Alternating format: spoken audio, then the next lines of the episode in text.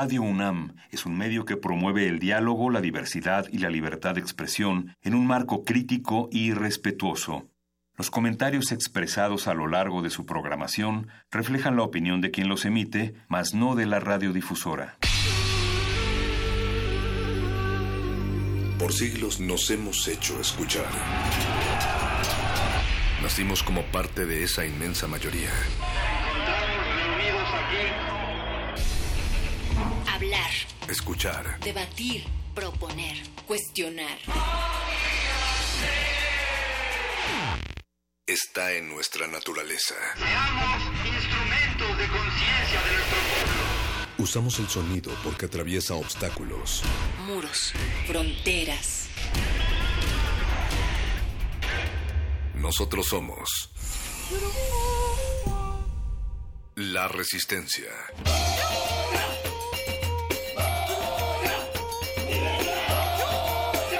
Resistencia modulada.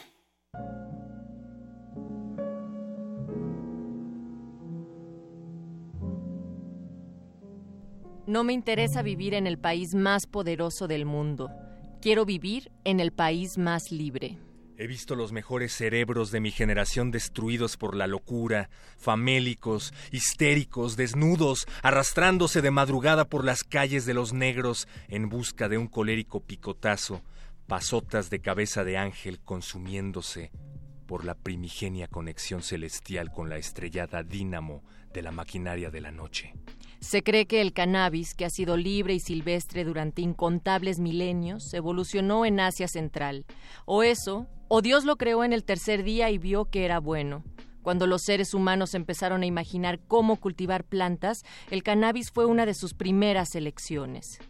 Encarnación de la pobreza envuelta en harapos, drogados y con vacías miradas, velaban fumando en la sobrenatural oscuridad de los pisos de agua fría flotando sobre las crestas de la ciudad en contemplación del jazz. Se ha cultivado sin cesar en China desde la época neolítica, hace unos 6.000 años. En la antigua China, la planta se usaba como cereal, con propósitos medicinales y sobre todo para aprovechar sus fibras. Escolásticos de la guerra que fueron expulsados de las academias por dementes y por publicar odas obscenas sobre las ventanas de la calavera. No me interesa vivir en el país más poderoso del mundo, quiero vivir en el país más libre.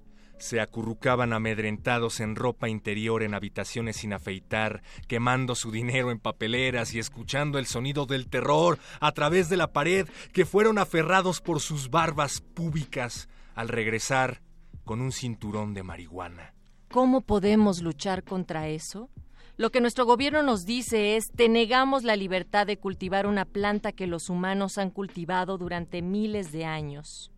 Drogas, pesadillas de la conciencia, alcohol y jergas continuas, incomparables callejones sin salida, de trémula nube y relámpago en la mente, abalanzándose hacia los polos de Canadá y Patterson, iluminando todo el inmóvil mundo del intertiempo.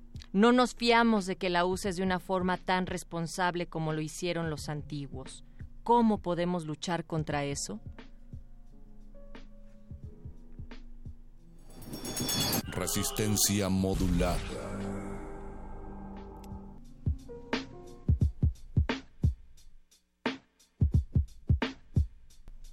Pues bataneados, yermos mentales y despojados de toda brillantez bajo la lúgubre luz de la cabina del FM, bienvenidos a Resistencia Modulada Radio UNAM 96.1, 28 de agosto 2017 frecuencia modulada. Los saludamos acá desde la Ciudad de México para todos, incluso los que están allá en el cáñamo de Asia Oriental y en cualquier latitud. Este 96.1 llega a ustedes también a través de www.resistenciamodulada.com.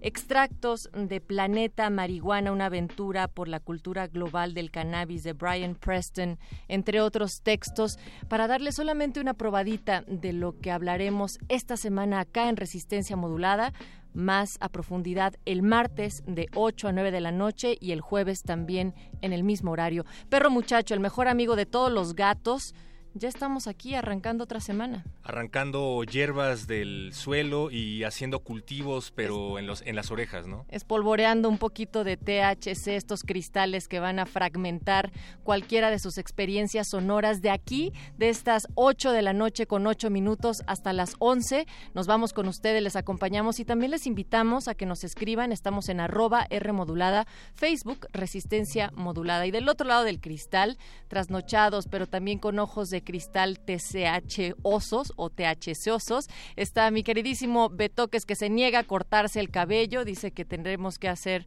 toda una marcha en pro de la legalización para su corte de cabello esta semana, a ver si es que llegamos a eso. Está también la Lolui, que se va a unir a esa manifestación. Está Iván Toledo de las redes, sonriendo como siempre. ¿Quién sabe por qué, mi querido Iván?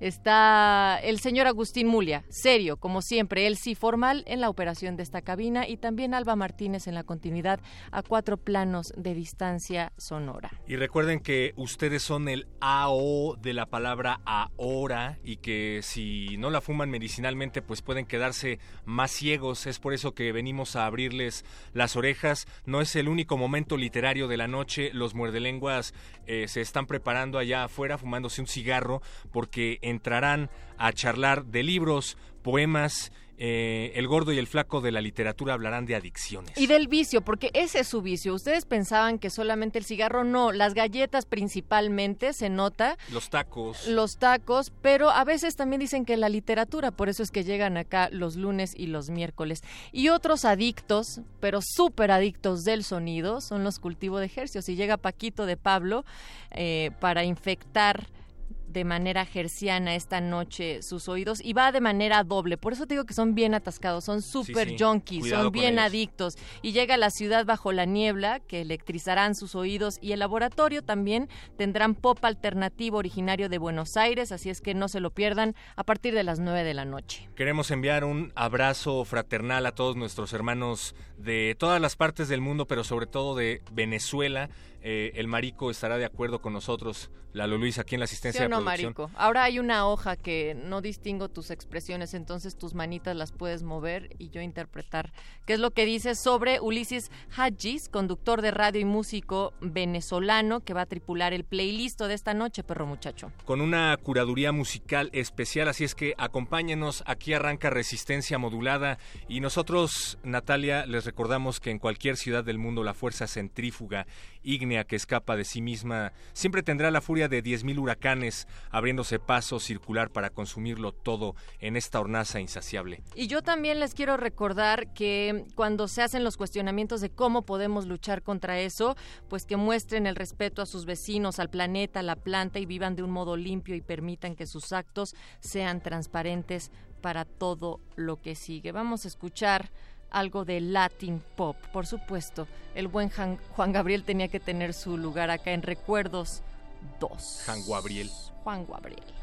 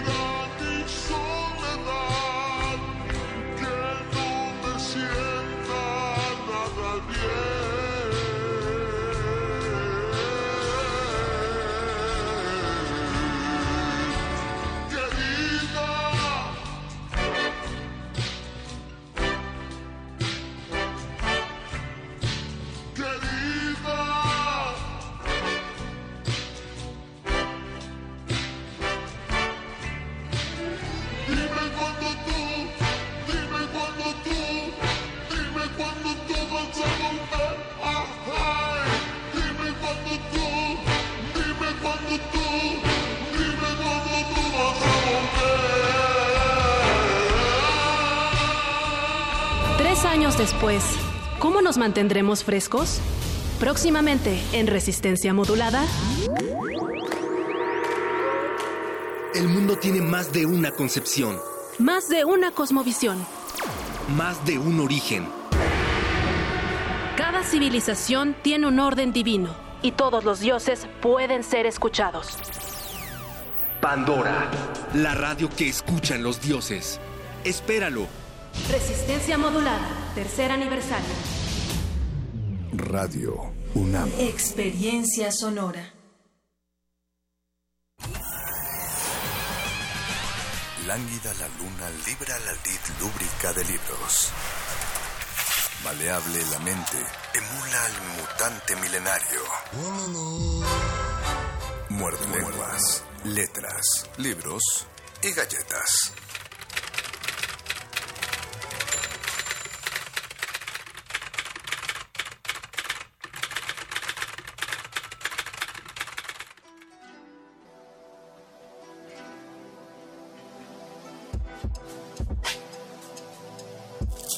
Muerde lengua. Muerde lengua.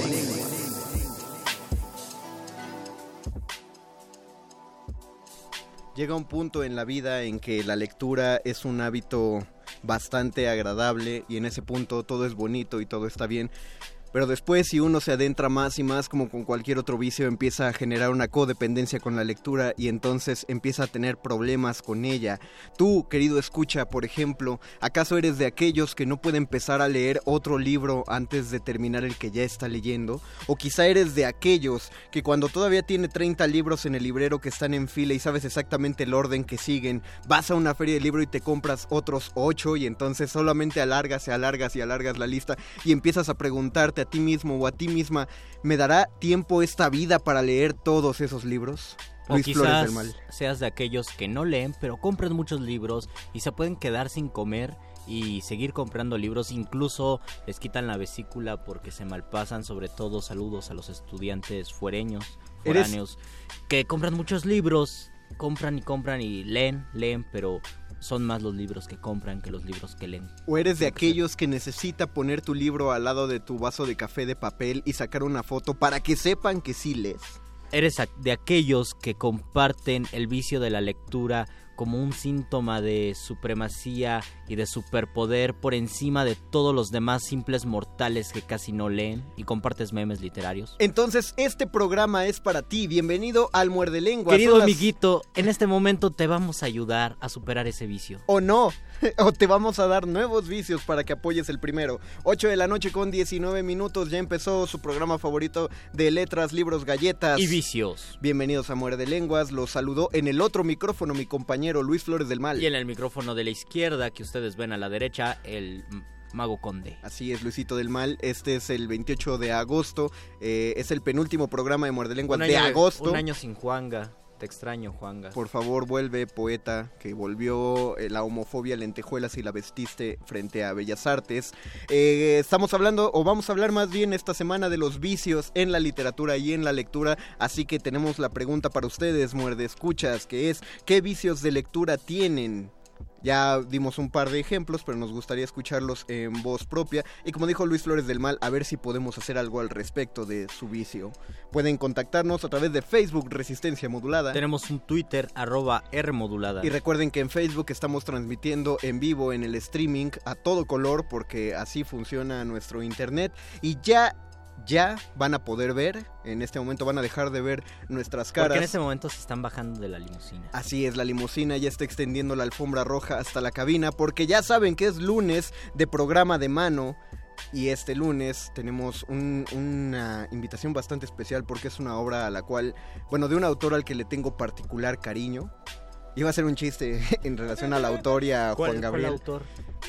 Federico García Lorca. Ah, muy Se- bien. Muchos chistes con Juan Gabriel, pero no, nos de vamos hecho- a saltar. hecho, Juanga y Federico García Lorca están en el cielo en, en este momento. Están en el mismo lado. eh, escribiendo poemas y compartiendo. Así que yo me la llevé al río. ¿Para qué tantos problemas? Y se avientan un dueto. Podríamos hacer eso incluso. Y yo, me, y yo que me la llevé al, al río creyendo que era mozuela y resultó ser un tío que por poco me la cuela. Que empiece el programa de mano. Los mejores asientos se agotan y las luces están por apagarse. Esto no es un programa de radio, es un programa de mano.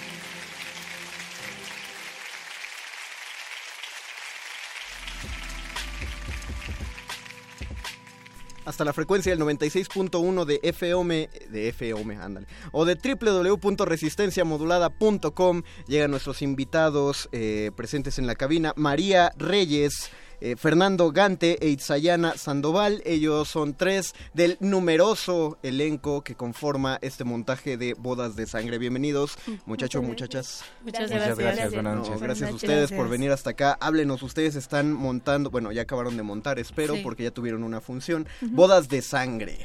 Así que la primera pregunta sería, ¿a quién se le ocurrió esta perversión de montar a Lorca ya en la segunda década del siglo XXI? María. Ay. O Bueno. Itzayana. No, no, es que vi, vi que, que mandaste Itzayana al ruedo, entonces. Tú que eres, tú que eres la asistente creativa de dirección, cuéntanos. Mm, Pues la idea surgió del director, David Daniel.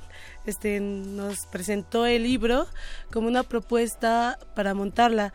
Eh, hasta ese momento, siendo sincera, yo no conocía mucho de García Lorca, pero una vez que leímos el libro eh, nos fascinó tanto que dijimos, sí, hay que montarla, pero primero hay que trabajarla porque el texto de García Lorca es complicado. Es complicado, Y tiene hay que una prosa, una prosa casi poética y de hecho Y hermosa. recuerdo que o no sé si recuerdo mal, en par- hay unas partes de bodas de sangre que sí están en verso. Están Sí, completamente sí, en verso. completamente en Sí, verso. están en verso. Muy distinto al verso de Siglo de Oro, entonces tiene que trabajarse Mucho. de otro modo. Eh, regresemos, ¿quién es este esta figura de dirección tan omnipresente que no llegó a la cabina? No, no es cierto, no iba a venir, pero ¿quién es? ¿Por qué les presentó el libro? ¿Qué, qué, qué clase de... ¿Qué sé? ¿Por qué quería va. Vincularlos con García Lorca? Ah, pues mira, eh, no fue una obra elegida al azar, ¿no? Sino que más bien eh, se adaptaba al contexto eh, rural que vivimos en Milpalta todavía y nosotros queríamos montar esta obra como para, para enfrentar a, la comunidad milpaltense desde un ojo, desde un tercer ojo, ¿no? contra ellos mismos, que vean su propia realidad cotidiana, pero en una obra teatral y aparte de todo es este es un trabajo teatral que no se ve en Milpalta, ¿no? Digo, en otras partes de la Ciudad de México obviamente sí, pero allá no, entonces era era totalmente nuevo y pues todos eh, aceptamos, ¿no? Eh, propuesta.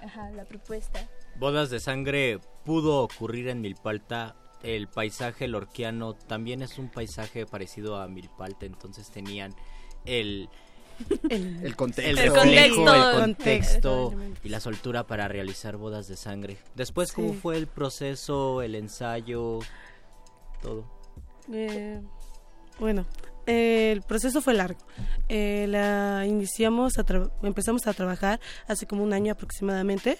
Eh, la trabajamos más en el trabajo de mesa, pero recientemente hace unos unos seis meses empezamos a trabajar sobre el montaje ya. No, primero teníamos que comprender todo este contexto para después trabajarlo. Durante los ensayos, pues hay muchas propuestas por parte de nuestro director. Él es egresado de la Escuela Nacional de Arte Teatral, entonces tiene muchas propuestas muy ricas que añadimos a, a esta obra de Bodas de Sangre. Esta es una compañía formada, es un grupo interdisciplinario, es un eh, taller. Eh, ¿Cómo surge el grupo? Inició como un taller de teatro en la Casa de Cultura. Hace como 6, 7 años. Sí, 7 años. De, wow. de, San Pedro, de Sí, inició ahí hace como 7 años y fuimos trabajando en días festivos, presentábamos obras, pero recientemente se consolidó como una compañía de teatro, de emergente teatro, eh, junto con el colectivo Cuartel Artístico del Sur, que es la casa artística que nos respalda a nosotros como compañía. Entonces, todos estos trabajos que hemos estado presentando también lo presentamos en nuestra casa, casa artística, Cuartel Artístico del Sur. Y ahorita Bodas de Sangre lo, lo presentamos en el Foro Cultural Calmeca porque se adapta a nuestras necesidades. Eh, pero nosotros somos de Emergente Teatro, llevamos así como un largo tiempo ya trabajando y Bodas de Sangre es un gran reto para nosotros también. Ya, ni preguntar por los retos de producción, ¿no? Cuando uno es de una compañía de teatro ah, independiente y emergente, eh, ya quién puso la mayor parte del dinero o trataron de minimizar gastos, ¿cómo, cómo hicieron esta propuesta estética? Uh, pues eh, en principio pues sí es como, eh, justo como es un trabajo independiente, poner del bolsillo, ¿no? la primera opción y después este buscar patrocinadores del mismo pueblo, este ah, grupos culturales que estén interesados en apoyar la propuesta y pues así fuimos como tocando puertas, oye, ayuda, no, no, no. Bueno, a la siguiente puerta, oye, este, ¿te interesa este proyecto? Ah, no, sí, está muy padre, este, yo los apoyo, este, ¿qué requieren?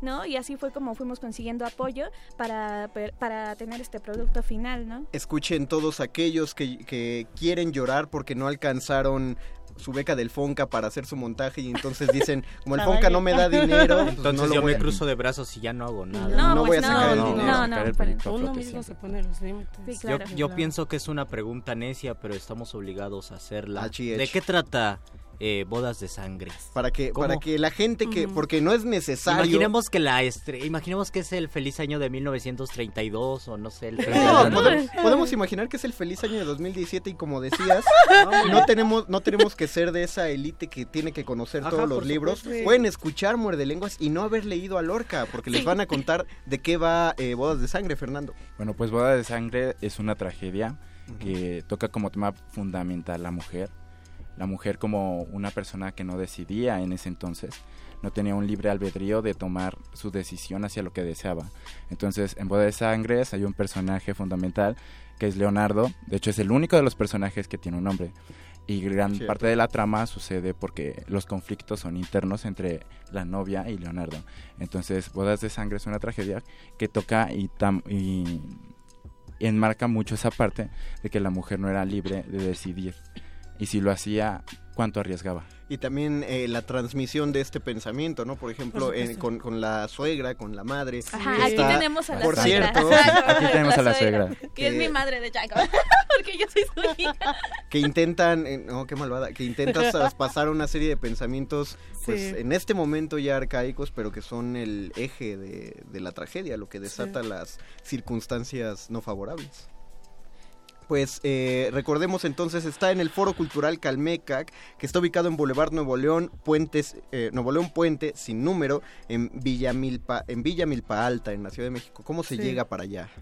Pues mira, primero tomas el metro, eh, línea 2, azul, este, hasta Tasqueña, y fuera de Tasqueña hay un paradero de, de camiones, eh, tomas la letra M, eh, que es la ruta 81 va hacia Milpalta, Ok. y el camión pues básicamente te deja a un costado del foro, nada más es cuestión de decirle al, al chofer, al conductor, oye, voy al foro eh, Calmeca, que ahí me avisas, ¿no? Y debe existir otra manera por el metro Tláhuac, me imagino. Ah, es- sí. pero es un poco más Se bajan del metro y toman una micro.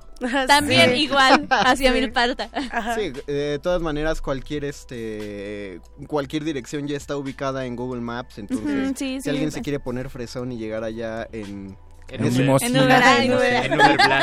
En, en limusina, si Claro, quieren llegar en. Uber Black les van a poner ahí una serie de unos sayales rojos a manera de alfombra para que ustedes puedan descender. Tienen dos funciones por delante porque la, última fue el pasado sábado, sí, fue sábado. Sí, ¿no? el 26 de agosto. Y les quedan otros dos sábados, que es el 2 y el 9 de septiembre. Sí, por supuesto. Por delante. Es estos dos sábados, dentro de dos sábados, a las 7 de la noche.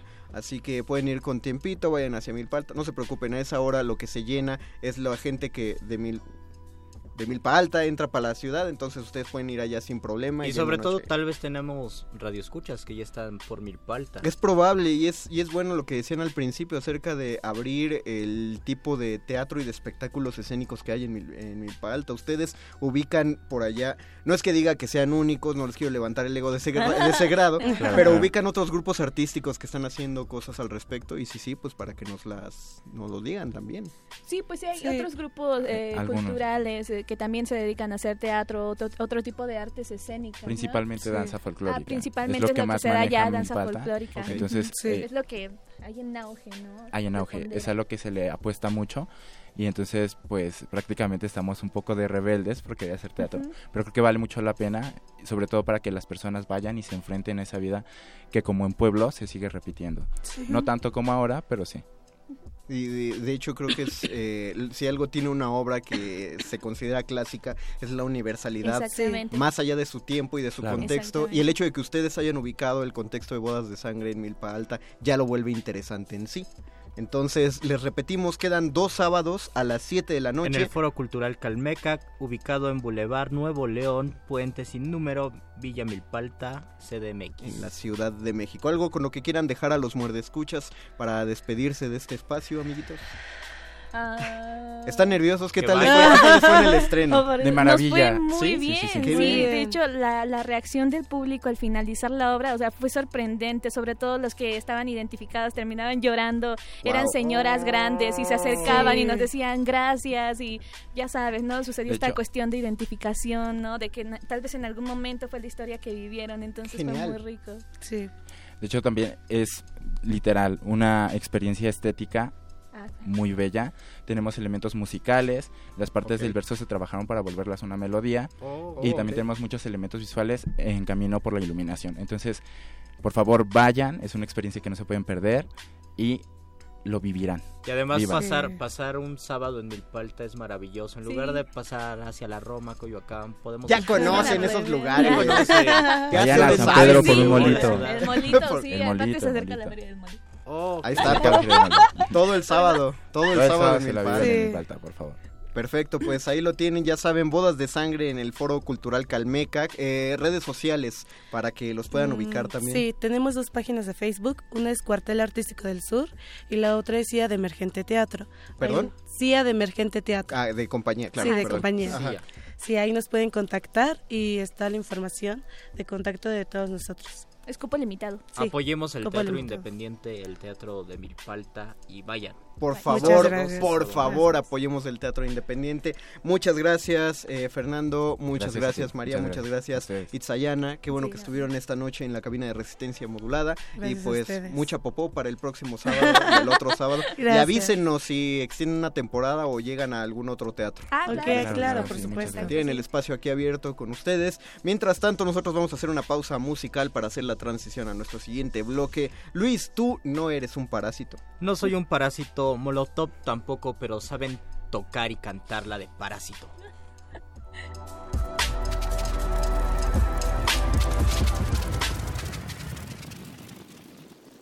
Subieron la mota, también el alcohol.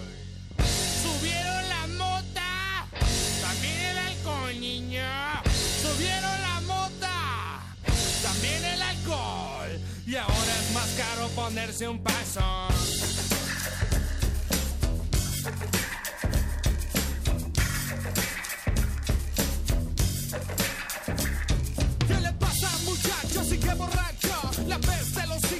Bien gacho. Gastas tu tiempo, todo tu dinero. Estás en la ruina por andar de culero. Todos trabajan y tú estás durmiendo. Y esperas la noche para estar bebiendo. Mientras invitas a todos las copas. Todas las chiquitas se quitan su ropa. Su vieja me dijo que le eche la mano. Que no tiene chamba tampoco su hermano. Óigame mi compa, no la de pedo. Te digo las cosas y sigues de necio.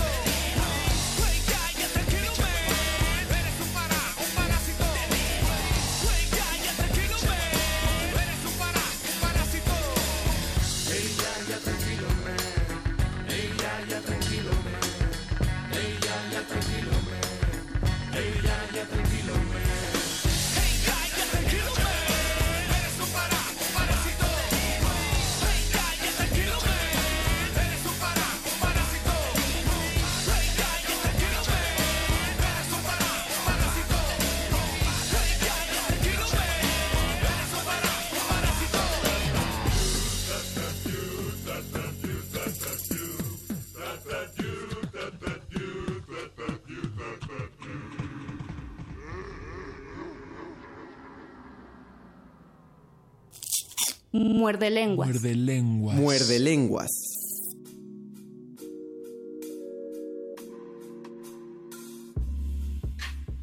Mandamos saludos a San Juan Bautista Tuxtepec, Oaxaca. desde allá en Oaxaca, desde ahí nos escucha Badia Martínez, ya tienen esta información, recuerden apoyar el teatro independiente porque qué feo vicio es no apoyarlo, como también es un vicio muy raro el seguir haciendo teatro independiente, pero es uno de esos vicios necesarios en la vida, Es no todo puro es el amor funk. al arte, no todo es el funk. De hecho, sí, es, es de las, no voy a decir la única, solamente que no conozco el contexto, por ejemplo, de formar una, un grupo musical o un grupo de danza eh, o de cualquier otra expresión artística, pero sí, cuando se hace una compañía de teatro independiente, sí es como demasiado amor porque muchas veces acabas soltando dinero que sabes que no vas a recuperar. En parte la compañía de Lorca, ¿cómo se llamaba? La Barranca, compañía de. La compañía de Lorca era independiente. ¿La Urraca? No, Barranca creo. ¿La Barranca? No, no, No me me acuerdo, acuerdo. no me acuerdo. Pero era independiente, o sea, se formó, se juntó con sus compañeros y dijeron, vamos a Bueno, montar era- las obras de Lorca. Era, era independiente porque sí, ya, ya estaba viviendo otros tiempos políticos España donde el teatro ya eh, no podía centralizarse porque una de las primeras eh, represalias que suelen tener las dictaduras van sobre el teatro y esto, y esto es cierto. Ustedes pueden re- eh, revisar la historia teatral de Chile, de Argentina y muchos de los problemas que empiezan a tener cuando llegan las dictaduras es que el teatro lo echan para atrás. Eh, Porque el teatro pues es un arma para crear conciencia o para dirigir masas. ¿no? Curiosamente, eh, en la llamada dictadura perfecta que estamos viviendo en la actualidad, pues esa no, no se ha aplicado esa medida por una sencilla razón y es justamente que la gente va menos al teatro. ¿Para qué lo cancelas si la gente no apoya? Por eso hay que apoyar el no teatro. hay peligro de cambiar conciencia allí porque la gente va poco al teatro. Exactamente, entonces no, no pongan en peligro al teatro, pónganlo en el ojo del tirano y entonces vayan a verlo. Luisito, ¿tú qué vicios tienes para leer? ¿Qué vicios tengo de lectura y de escritura? En un momento tuve el vicio de leer en el metro, como de hábito de lectura relacionado con el vicio leer en el metro, pero francamente la, esta- la línea del metro de la línea 3 no sirve para ese vicio porque tiembla mucho, sobre todo las estaciones que van de Metro Zapata a Metro Copilco, los vagones siempre tiemblan, creo que es malo para la para la vista y para leer. A veces uno sí se puede concentrar a pesar del ruido, del barullo, pero es complicado. Entonces ese vicio ya lo dejé.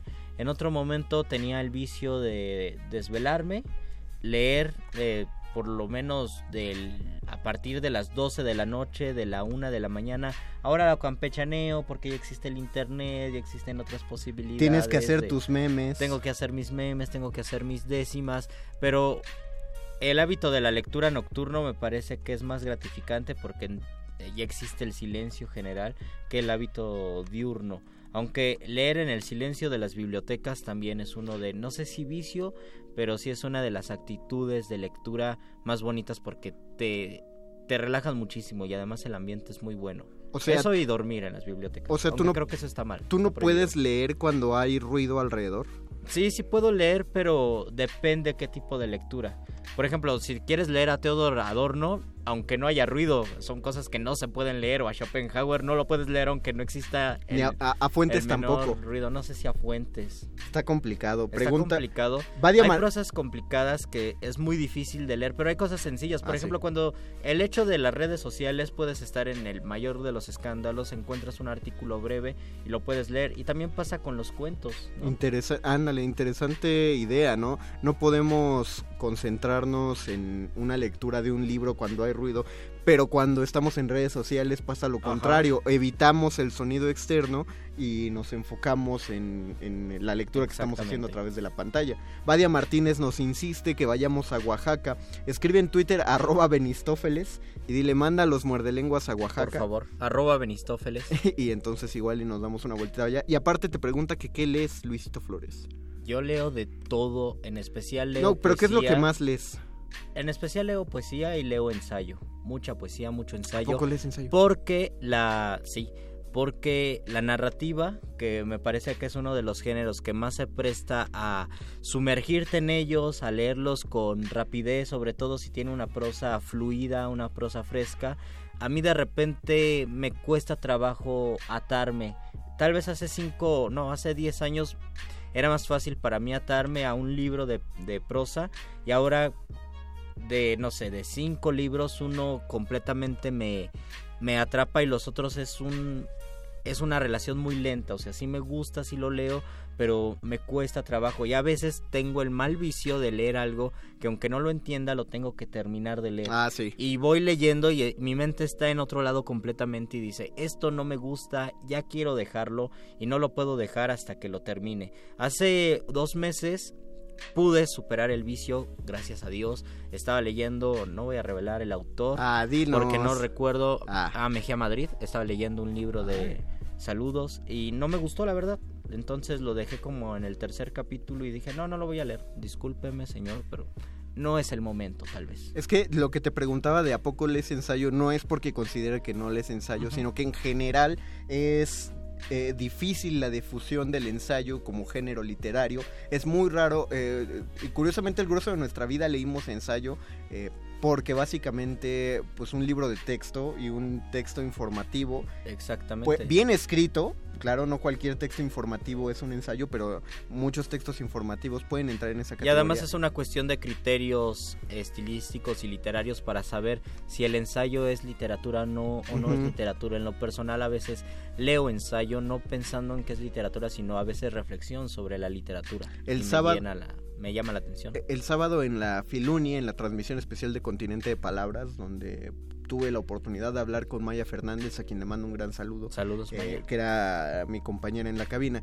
Eh, fuera del aire me hablaba acerca de ahorita una corriente que hay mucha donde digo, de una corriente que es muy fuerte ahorita, perdón, donde médicos, eh, científicos en general, pero médicos en particular, eh, se han abocado a escribir en, ensayos y escriben muy buenos ensayos de divulgación eh, científica. Es básicamente como leer un muy interesante pero bien hecho, porque son datos científicos comprobados. eh, explicados de una manera casi literaria entonces es una serie de libros o más bien una una vena artística de, de, libros que está surgiendo entre la comunidad científica y me parece bastante interesante. Mi E es una R o una G, está muy lejos para que lo vea. La barranca, la barranca. La barraca. La, la barraca, la claro, barraca, nos, claro. nos especifica que la compañía de teatro de, de García Lorca era la barraca. Muchas gracias por darnos... Este, Entonces no, no lo tenía tan lejos, la no, barraca. esta- estaba Sí. cerca. Eh, Vadia Martínez pregunta otra vez si te gustan las matemáticas. ¿Te encantó el diablo de las matemáticas? No, ¿verdad, no me gustó El Diablo de las Matemáticas. Fue uno de los libros que, que más odié. Sí me gustan las matemáticas, pero me escudo en los criterios pedagógicos actuales donde dicen que existen diferentes tipos de inteligencias. Yo no sé si sea cierto o falso, pero si existen diferentes tipos de inteligencias, mi inteligencia lógico-matemática creo que es de las más bajas. Entonces me cuesta mucho trabajo las matemáticas, aunque en cuestiones literarias también se necesita muchísima inteligencia lógico-matemática, sobre todo en la cuestión de crear cosas, de desarrollar conceptos y de abstraerte del mundo para poder crear cosas necesitas cierta inteligencia matemática enfocada a la literatura. Nos pregunta Giovanna Lorenzana en la transmisión especial. Recuerden que estamos en Facebook como Resistencia Tenemos Modulada. un Twitter arroba R modulada y queremos saber cuáles son sus vicios de lectura. ¿Qué cosas les dificultan eh, que su lectura ¿En qué, o, en salga qué, ajá, tranquilamente? o en qué momento han tenido el vicio de sí leer y de, no sé, amanecerse leyendo y decir, hoy creo que ahora sí me excedí. O incluso es probable que amantes de la lectura hayan pasado por un gran periodo de no quiero leer.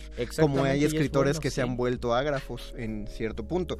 Pregunta Giovanna Lorenzana, ¿dónde pueden hallarse estos ensayos médicos? Eh, esto me lo decía eh, mi compañera Maya Fernández, nuestra amiga Maya. Fernández, pero yo te puedo decir dos libros que son los que yo ubico al respecto y me parecen unos libros excepcionales. Ambos son escritos por un médico llamado Jan Bond, Bondson o Bondeson, no sé. En, se escribe Han Bondeson, pues, con J.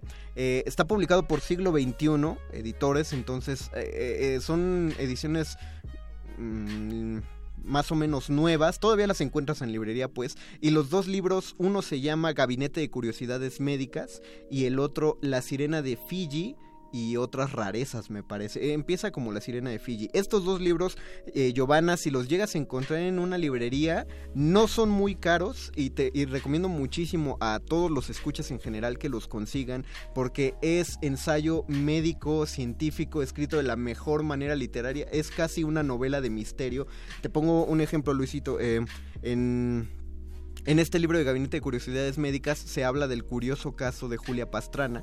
eh, y Julia Pastrana era, una, era mexicana, fue la freak mexicana más famosa de la historia. Y al hablar de freak, estoy hablando de los freaks como de circo, de la película Freaks, porque era una mujer que tenía esta enfermedad, bueno, es- no es una enfermedad, es un síndrome que hace que generes vello en todo el cuerpo.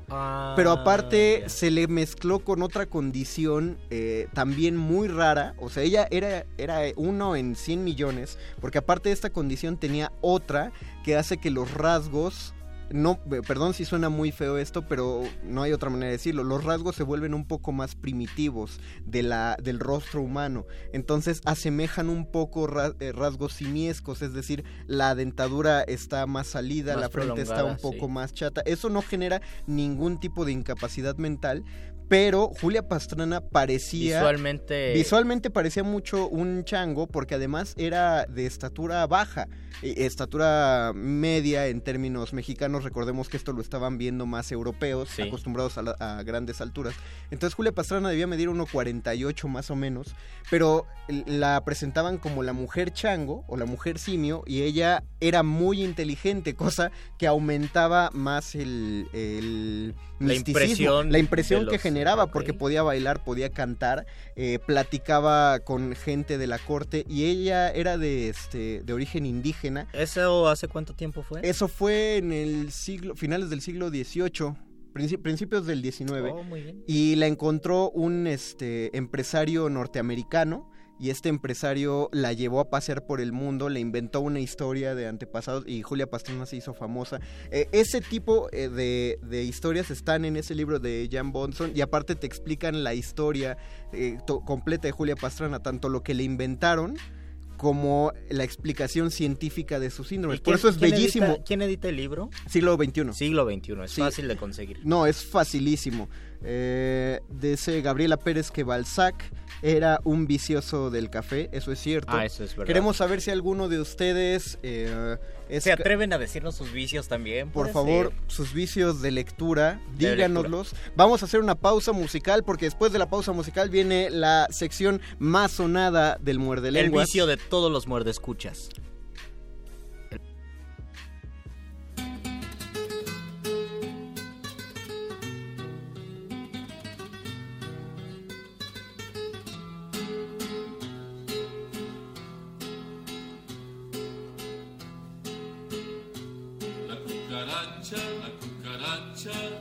ya no puede caminar porque no tiene, porque le falta marihuana que fumar.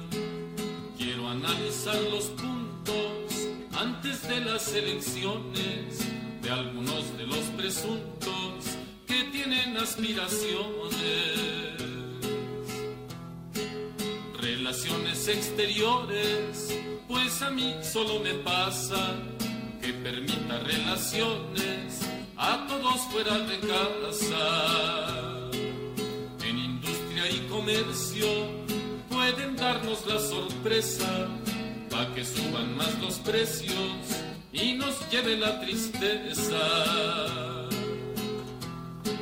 Si en gobernación se animan, esa seguirá constante para darnos por arriba por detrás y por delante la cucaracha, la cucaracha ya no puede caminar porque no tiene, porque le falta marihuana que fumar. Si de educación brotara ese nuevo mandatario, las maestras enseñaban de verdad el silabario la teoría del sexo, la chaviza ya reclama de que los libros de texto se los den con todo y cama. Comunicaciones pienso, como piensa mi compadre, como siga así de lento, va a llegar un poco tarde. Y en la nueva de turismo, no puede haber ilusiones, ya lo fueron y lo hizo, hoy no aguanta ni empujones. Si de Hacienda resultara, ahora sí ya nos fregamos, un impuesto más cobrara el smog que respiramos. Y si se llamara Octavio, me decía doña Antonia, ya tendríamos delegados, uno por cada colonia.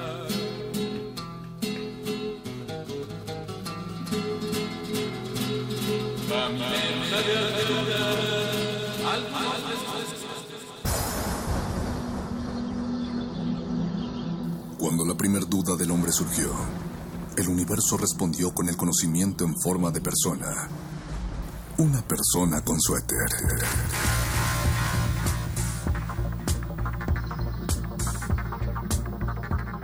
Es la hora de la iluminación con el doctor Arqueles.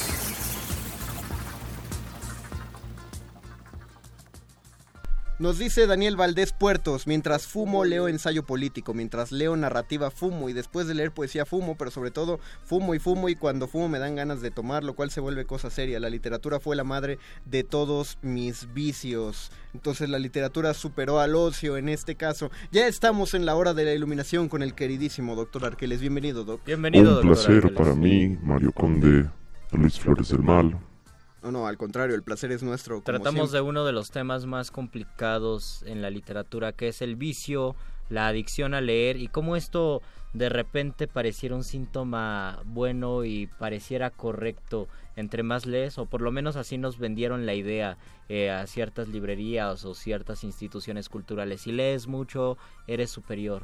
Precisamente con eso hay que tener cuidado, mi querido Luis Flores, porque el vicio, según su propia definición, es un hábito que provoca, digamos, la degeneración del ser humano. Eh, nosotros tenemos cualquier clase de hábitos y de prácticas. El asunto está en cómo es que estas prácticas nos permiten enriquecernos o deteriorarnos. Y en ese sentido, justamente, tener vicios de lectura puede ser bastante contraproducente. Hablo en específico, por ejemplo, de leer de manera mecánica, de leer en una mala posición, de no tener una capacidad de comprensión lectora desarrollada, es decir, de no poder acercarnos a los libros desde una especie de metodología y de hábito que sea el más propicio para la adquisición de ese conocimiento contenido en las letras que están impresas en el papel. O incluso tendremos que preguntarnos cuáles son las consecuencias de yo creo que ya no existen esas personas, ya no son las más, pero hace 100 años todavía. ¿Cuáles son las consecuencias de encerrarse 10 horas, recluirse del mundo solamente a leer? Leer es uno de los aspectos, pero podría ser solamente a ver películas o solamente a hacer algo. En realidad podríamos ver esos tres aspectos que relacionan a la lectura en términos del lector, del escritor y del crítico de ese texto. Cada uno de ellos tendría sus propios hábitos y vicios particulares. Los escritores tienen algunos, los lectores tienen otros y los críticos tienen otros. Algunos tal vez combinan porque son tanto lectores como escritores e incluso críticos. El asunto precisamente está en lograr observar qué de nuestra práctica de cualquiera de estas tres facetas nos está beneficiando o en realidad nos está dañando. Eh, entonces, ¿sí sería posible que uno se volviera un Quijote? O sea, que se enajenara tanto con un tipo de lectura. Ah, supongo que sí, ¿no? Como puede ocurrir alguien que... No creo. Digamos que podría ponerse como ejemplo alguien que lee, entre comillas, la Biblia. En ese mismo sentido, Mario Conde. Ah, entonces sí es posible. Eh... ¿Por qué? Porque el hábito de lectura lo lleva a constituir una realidad basada en una sola forma de ver el mundo. Ese puede ser uno de los vicios, el casarse con un autor o con un eh, con una sola bibliografía, con un solo título. Y si lo vemos en términos generales, el casarse con un solo hábito. Exactamente. Como las personas que están completamente enfocadas al cine o a la literatura o a la música. O que beben todo el día refresco. O que beben todo el día refresco. Como un último gran vicio, yo plantearía el hecho de solo leer literatura elevada. Ese es uno de los más peligrosos. O solo leer literatura emergente. O solo leer literatura. Finalmente, solo, solo leer por leer, para llevarlo a sus máximas consecuencias. Leer por pertenecer o por decir cierta palabra rimbombante o por conocer a un autor ya sea de los clásicos o de esos contemporáneos que tal vez nadie conoce aún. Finalmente esos hábitos mal practicados derivarán en que el lector, escritor o crítico no pueda ampliar sus horizontes, no pueda tener una perspectiva mucho más rica para él mismo y enriquecedora para los demás de aquello que está leyendo, escribiendo o criticando. Claro, eh, solamente eh, leer por esnovismo. Y pues. tenemos que ser bien conscientes en qué momento se vuelve vicio y en qué momento es un sano hábito. De todo esto vamos a seguir hablando el próximo miércoles. Ya nos tenemos que ir. El próximo miércoles, les recuerdo, estará Luisito Flores con Abril G. Carrera aquí en la cabina de Muerde Lenguas en Radio UNAM durante Resistencia Modulada. Mientras tanto, agradecemos a Agustín Muli en la operación técnica. También agradecemos a, a Betoques. Betoques y a la Lului. Producción. Eh, agradecemos a Perro Muchacho ahí que estuvo, Alba Martínez. Quédense en a la nota nostra. Quédense a continuación la nota nostra y después cultivo de ejercios. Nos despedimos, querido doctor Arqueles. Muchas gracias por todo. Se despiden de estos micrófonos el Mago Conde. Luis Flores del Mal. Y yo, el doctor Arqueles. Esto fue Muerde Lenguas. Quédense en resistencia modulada.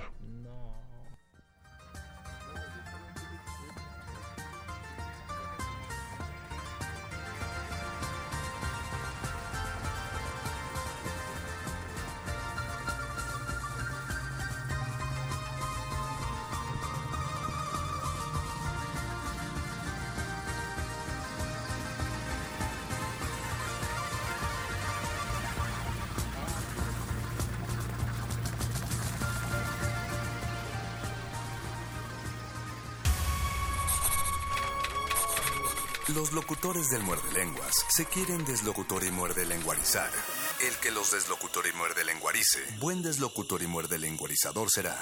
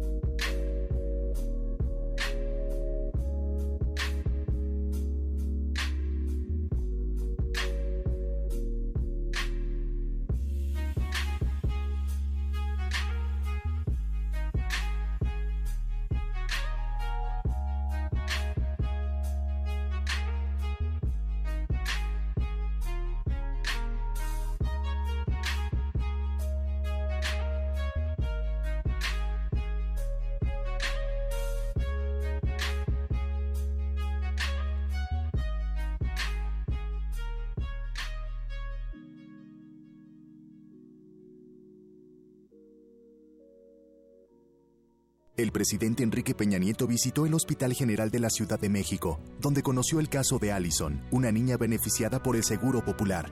Ay, platícame el caso de Alison. A los ocho meses me dicen que está sorda, entonces yo busco de miles formas pues ayudarla. ¿Cómo llegaste al Hospital General? Una doctora me comentó que en el Seguro Popular se hacía este tipo de, de operación. Inmediatamente me dicen que sí. La operaron, salió perfecta. ¿Y cómo ha cambiado la vida de Alison desde Pues entonces? imagínense que se levanta y me escucha. Estas historias nos recuerdan que la salud es una prioridad. Por eso queremos que más padres de familia sepan de las soluciones que hay para sus hijos dentro del sector salud. Queremos alcanzar más casos de éxito como el de Allison y queremos beneficiar a más familias. Porque lo bueno cuenta y queremos que siga contando.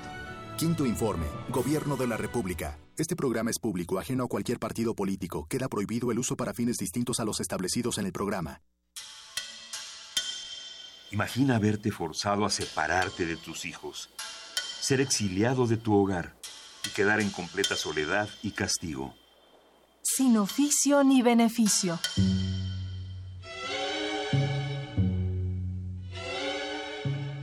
Espectáculo unipersonal dancístico de Luciana Ruiz. Un viaje en transatlántico que nos narra la historia de una generación para la cual la migración fue parte fundamental de su identidad latinoamericana. Todos los martes de agosto, 20 horas, en la sala Julián Carrillo.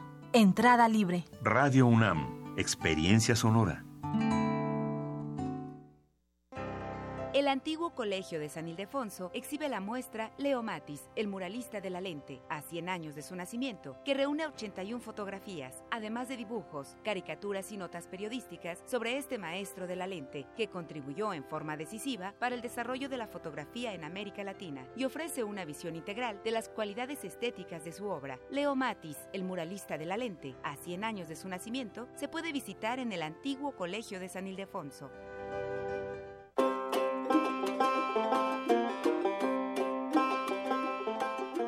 En el año 2017, la República de Finlandia celebra sus primeros 100 años de independencia. Con ese motivo, Radio UNAM y la Embajada de Finlandia en México coproducen una nueva serie radiofónica.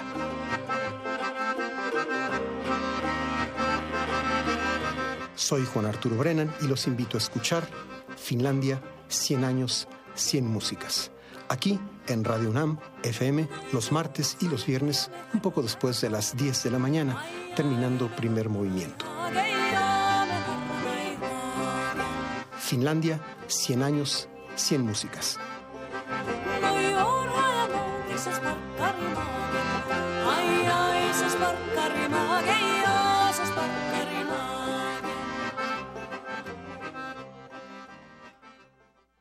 La noche modula.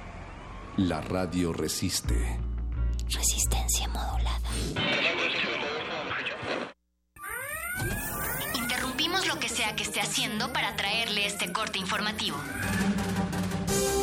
La, la nota nostra. El último lugar para informarte.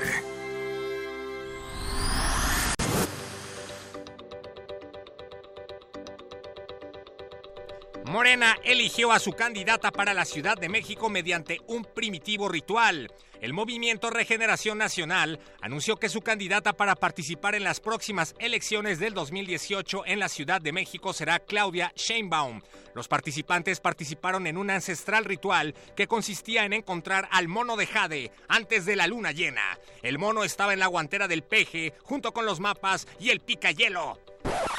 Luego de analizar detenidamente la pelea entre Mayweather y McGregor, el Instituto Nacional Electoral dictaminó que el ganador del combate del pasado domingo es nada más ni nada menos que Peña Nieto. Los resultados fueron avalados y respaldados por encuesta Mitofsky y encuestas Milenio GA ISA. El secretario de Educación Pública, Aurelio Nuño, anunció que los libros de texto de las primarias serán redactados a partir de ahora exclusivamente con emojis. Tras revisar varios ejemplares, Nuño declaró que el lenguaje en los libros de texto de primarias es muy complejo, por lo que a partir de ahora todas las palabras serán sustituidas por emojis. Agregó que de esta forma las lecturas resultarán más amenas y divertidas para los pequeñines. El decreto se emitió luego de que el funcionario viera la película de los emojis, la cual además calificó como cine de culto. Javier Duarte anuncia que se dedicará al modelaje. Luego de perder varios kilos por hacer huelga de hambre, Duarte comenzó a desfilar en las pasarelas del reclusorio, provocando las miradas lascivas de varios de sus compañeros. Duarte dijo que espera rehacer su vida fuera de las rejas cuando sus amigos decidan sacarlo de prisión, pero por ahora se dedicará de lleno a su nueva pasión, el modelaje. Agregó que espera ser ejemplo para la juventud al ejemplificar los riesgos de la anorexia. Rumoran que Javier Duarte no come ni desayuna, para que solo de hambruna su enorme panza se arte.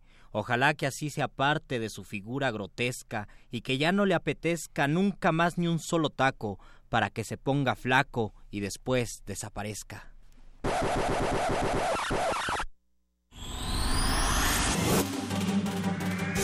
Estas fueron las últimas noticias que debiste recibir.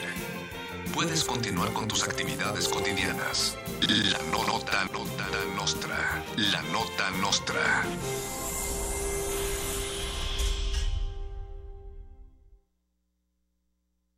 Tres años después, ¿cómo nos mantendremos frescos? Próximamente, en Resistencia Modulada.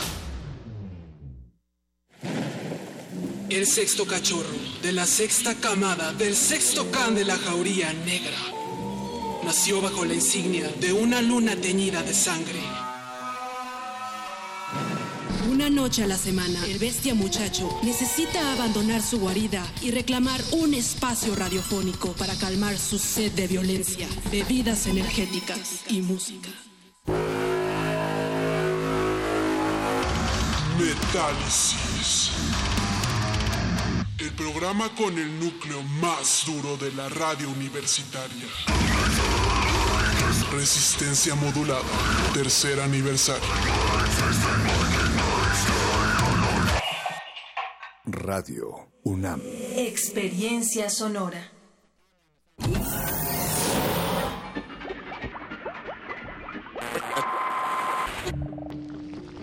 Entre los brotes culturales silvestres y la hidroponía acusmática se encuentran las conversaciones cantadas. Estudiamos el milagro de la música libre en el aire. Cultivo de hercios. Frescura en la flora musical.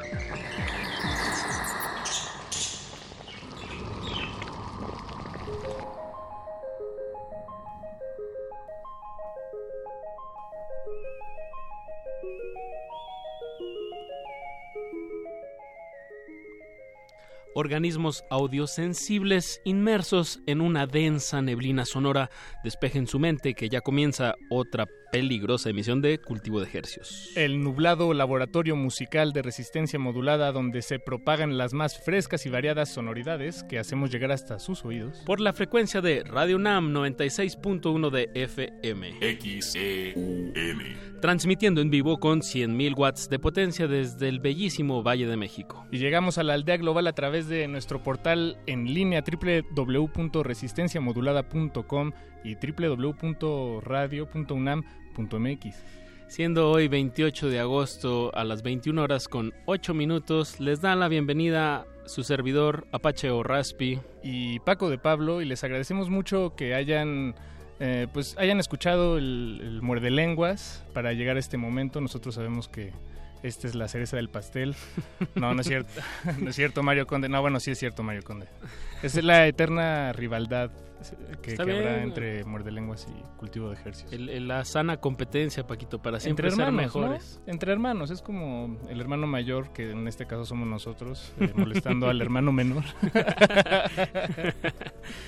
Y bueno, por, por cierto, también nos acompaña en la producción de este programa, programa perdón, Eduardo Luis Hernández Hernández, Y a quien le mando un fuerte abrazo, amigo. Hola. Y don Agustín Mulia comandando todo lo que suena a través de esta frecuencia. Al también le mando un abrazo.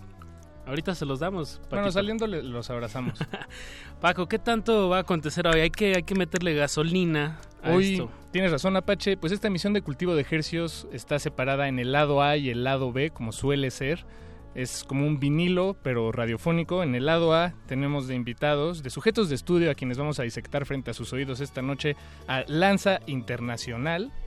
Eh, si no los conocen, ya los conocerán a continuación. Y también estaremos charlando con la banda eh, desde Argentina. Ellos son de Argentina, se llama La Ciudad Bajo la Niebla. Eh, nos acompañarán en el lado B de esta emisión.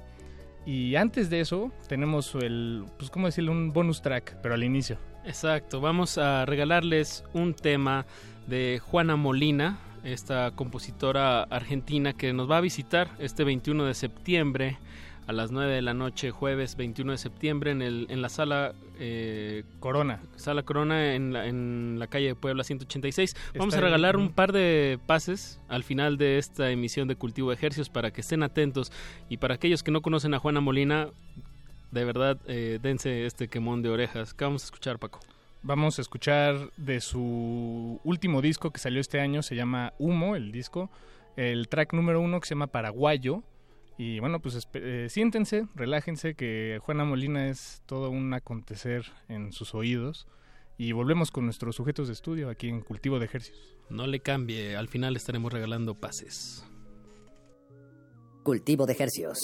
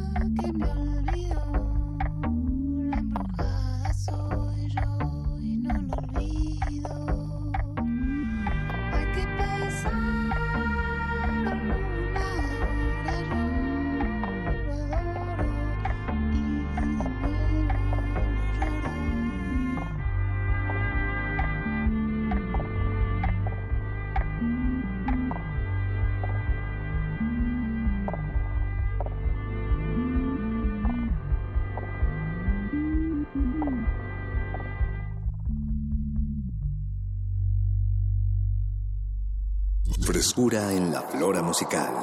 Cultivo de Jercias.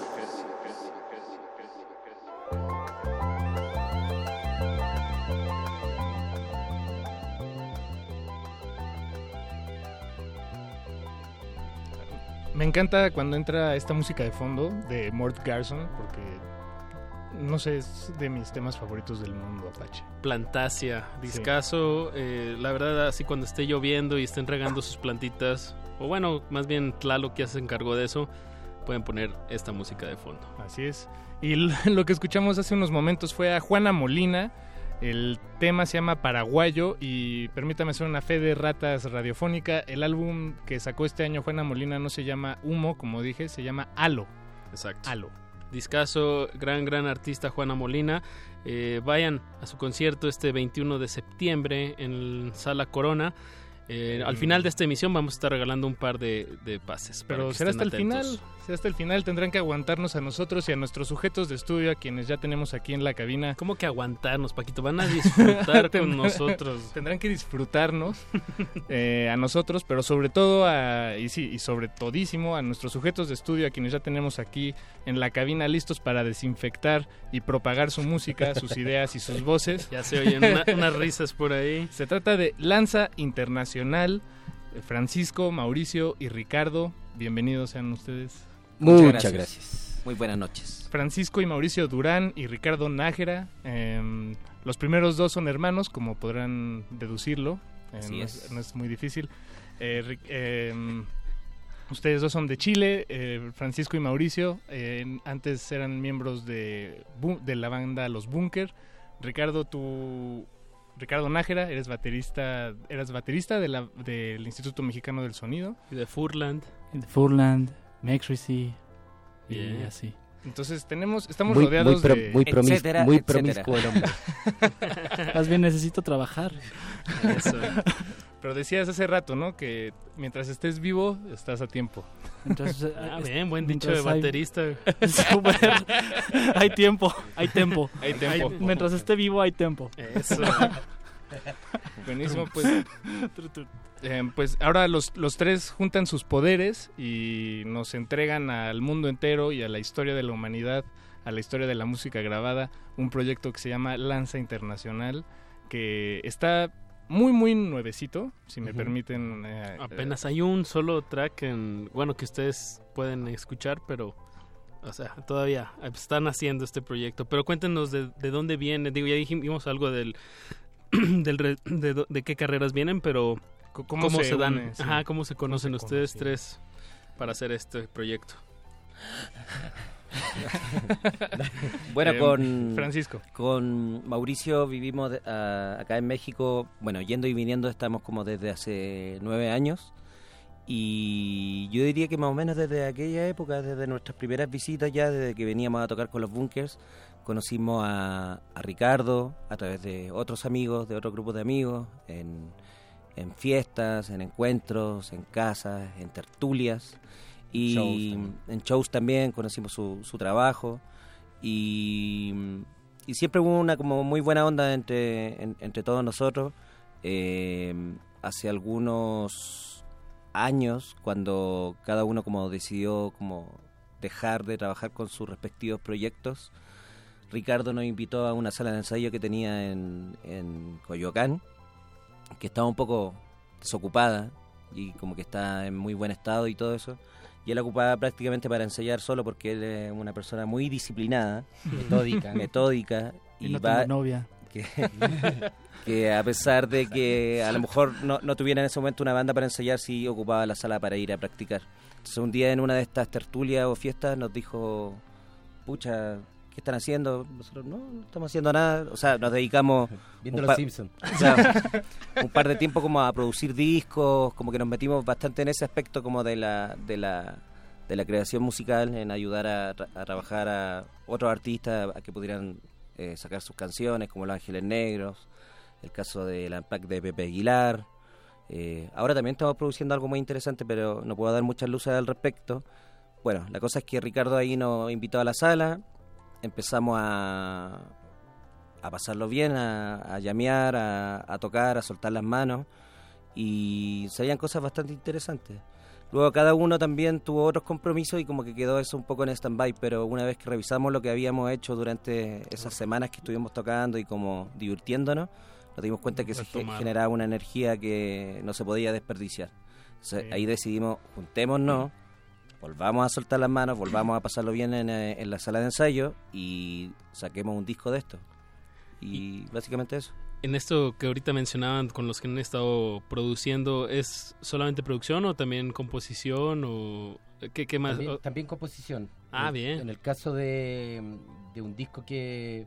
Porque trabajamos primero en el Unplugged de, de Pepe Aguilar, nos fuimos de gira con él, nos fuimos a tocar, luego él nos invitó a producir un disco nuevo y ahí compusimos algunos temas con él y ahora en un proyecto que estamos trabajando en un proyecto de, de cumbia, del cual, como bien decía Francis, no, le- no puedo decir más, pero está quedando bien bonito y compusimos algunas cumbias para un Bien. amigo que nos lo pidió. ¿Y es, es la primera vez que trabajan en... o, o que, que versan en, como productores en, en la cumbia? Sí. digamos, Sí. En estilos de la cumbia. Sí, Hicimos una cumbia que se llama Se me mueve el piso, por ejemplo.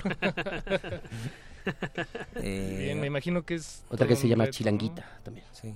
Eh, eh, bueno, es, es todo un lenguaje por descubrir, me imagino, como Sí. desde la producción, cuando... Sí, yo creo que a nosotros nos ha servido mucho desde, o sea, desde que paramos con los bunkers, tomamos proyectos que en general estaban con más, a los cuales, o que funcionaban en formato o en género más, que nos resultaban más ajenos.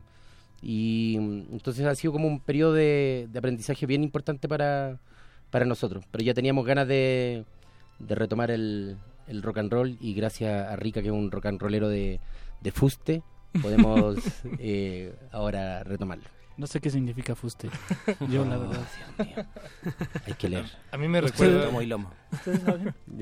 Sí. ¿Ustedes saben? No. Uh.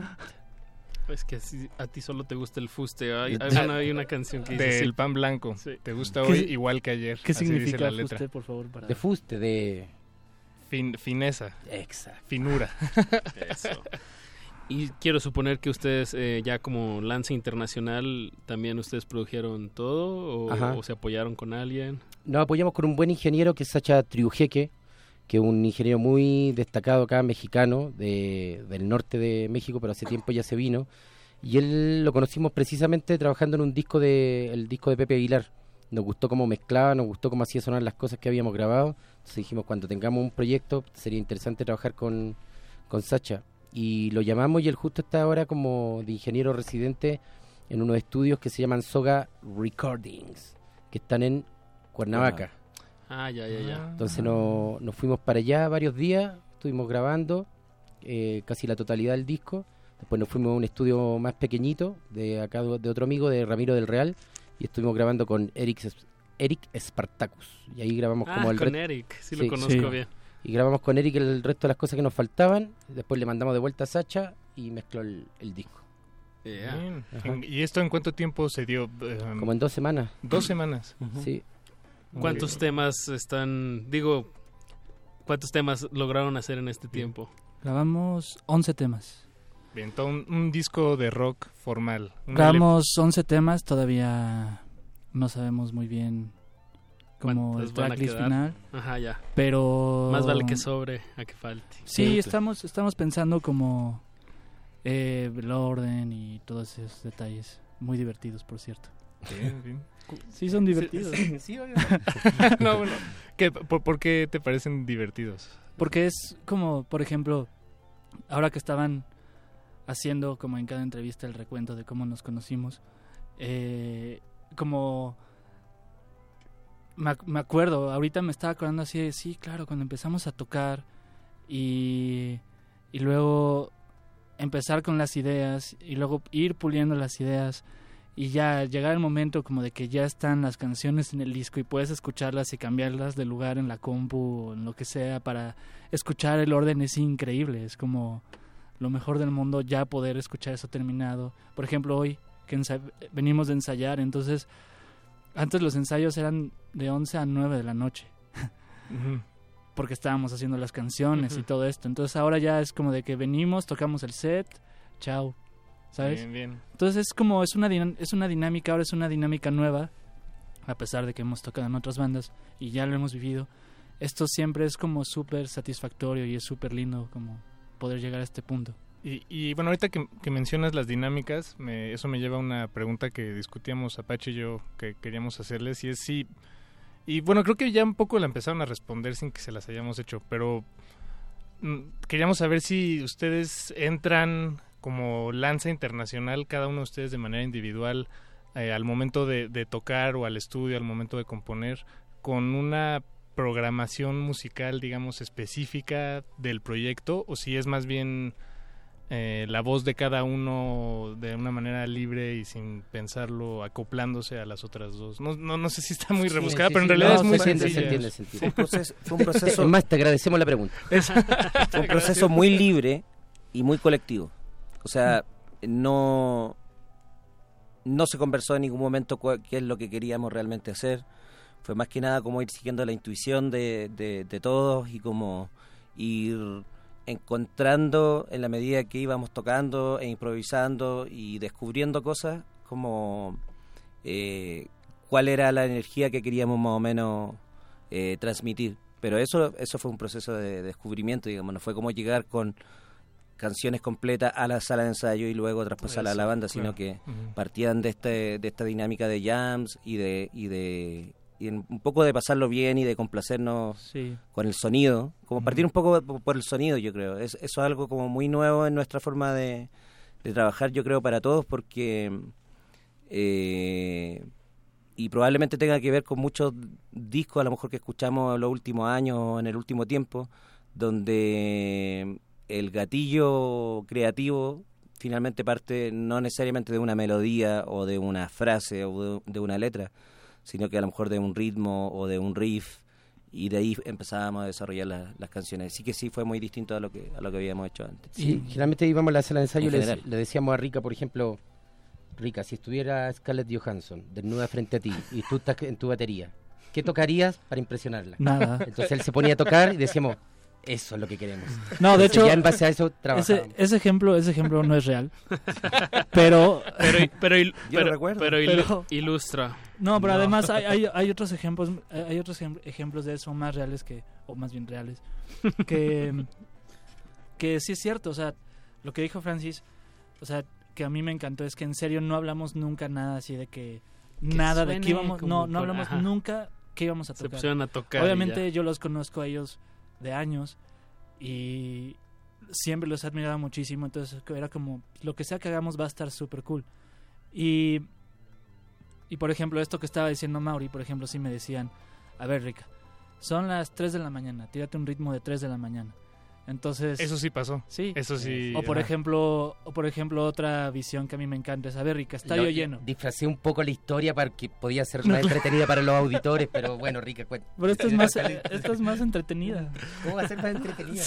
Yo me acuerdo de lo de Scarlett Johansson. La- Yo- la otra- para mí, la para otra- mí sí fue una inspiración. La, la otra historia tiene hasta un cameo y... Claro. Es más, eh, hay una canción que está inspirada en la película Hair, donde Scarlett Johansson es un robot. Johansson hace, hace la voz. claro, solo aparece su voz. Exacto. Eso es verdad. Y es un personaje muy importante en la película y por lo tanto también es un- fue un gatillador para una de las canciones del, del disco. Debiera aparecer en el video. Qué buena idea. Sí. Bien, pues eh, eso nos lleva al siguiente tema que es eh, pues Mala Fama, el sencillo que ustedes han publicado, nos han lo, lo poquito que nos han dejado ver hasta ahora de- del proyecto Lanza Internacional.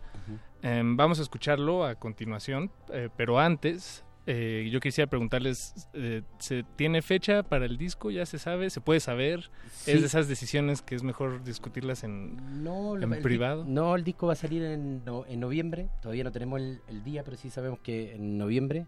Ok. Y lo más importante es que quisiera pasar un aviso que este fin de semana vamos a estar en León y en Querétaro eh, interpretando los temas de este disco. ¿Puedo decir Oh. dónde? Sí, claro, claro, claro. Vamos a estar este jueves 31 en Querétaro en la Glotonería. Y el viernes primero en León en Maybach Concert Hall. Maybach. Maybach, sí, está bien. Maybach. El Sí. Maybach Concert Hall. Maybach Así, Concert. vamos a estar abriendo los shows de Camilo eh, VII. Camilo VII en el, el Circuito ahí, el circuito. Eh, yo tengo otro anuncio, muchachos. Por favor, Ricardo. Eh, nuestras redes sociales. Por favor, sí. Si son tan amables de seguirnos. Eh, nuestro Instagram, donde estamos haciendo, de hecho, un, una transmisión en vivo. Saludos a la gente del internet a través de la radio. Saludos. ¿Alguien tiene alguna pregunta? Y saludo, y saludo a nuestros fans también que nos pidieron que siempre, que Sí. nunca los saludamos. Sí, déjenme a la dar- comunidad de fa- fan déjenme- club oficial. No, adelante, sí. Entonces, bueno, Ah, eh, mira el, aquí, Instagram, el Instagram es Lanza Internacional. Bravo. Bravo. nuestro Twitter es Lanza Inter y nuestro Facebook es Lanza Internacional Oficial. Esta canción que vamos a escuchar ahora mismo, Malafama, está en plataformas digitales. También tiene su video que está en plataformas digitales. Nos encantaría que lo vieran muchas veces. De ser posible. De ser posible. Exacto. ¿Qué, qué- qué Sí es hay- posible. Sí es posible. ¿Qué hay detrás de, de mala fama? Del, del tema. Antes ya, para, con Fue- esto ahora sí ya. Para antojarlo. Sí, ¿Hay alguna historia detrás o algún...? Sí, fue como de las primeras ideas que, que surgió dentro de este proceso que comentábamos. Por lo tanto, consideramos que es como. Tiene un poco el espíritu de lo que es. eh, de lo que nosotros por lo, por lo menos sentimos al momento de trabajar en, en el disco. Y nos parecía también que era un súper buen statement sacar un tema como que como que descolocar un poco a, la, a los seguidores de nuestras bandas anteriores porque no tiene mucho que ver, la verdad, con, con el formato que, que, que se ocupaba antes. Es cierto, o, es o- es probable que el público de, de esas bandas anteriores no eh, esté tan familiarizado, digamos, con, con este tipo de canción. Como ustedes en su momento, ¿no? Ajá, quería- quiero- queríamos como descolocar un poco y creo que se ha conseguido. Quiero Bien. decirles que hemos estado leyendo sus comentarios en Justo- nuestro justo ahora veníamos leyendo. No lo hemos no estado habíamos leyendo leído. sus comentarios, muchachos. Quiero aprovechar el espacio para Agradecerles. agradecerles todos sus comentarios en YouTube. Son muy atentos en escribirnos. Muchas gracias. Pues, La gente del internet. Pues vamos a escuchar eh, con lo que se muestra al mundo Lanza Internacional. Esto se llama Mala Fama y pues esperemos ese disco para, para noviembre. Aquí avísenos cuando ya esté completo. Obvio, se lo venimos a mostrar. Eso. Nos vemos el jueves y viernes. Exacto. El jueves en Querétaro y el viernes en León.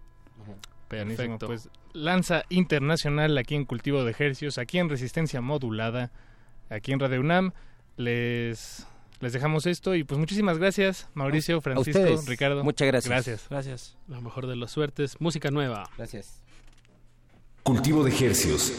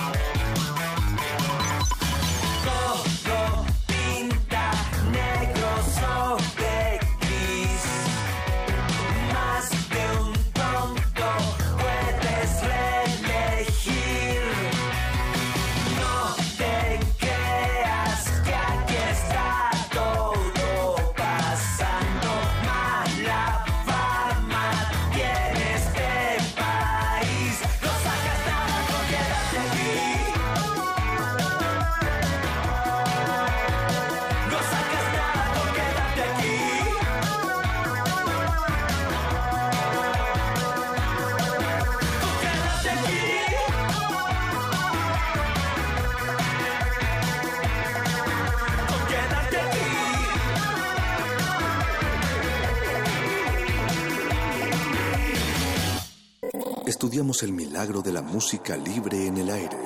Cultivo de Jercias.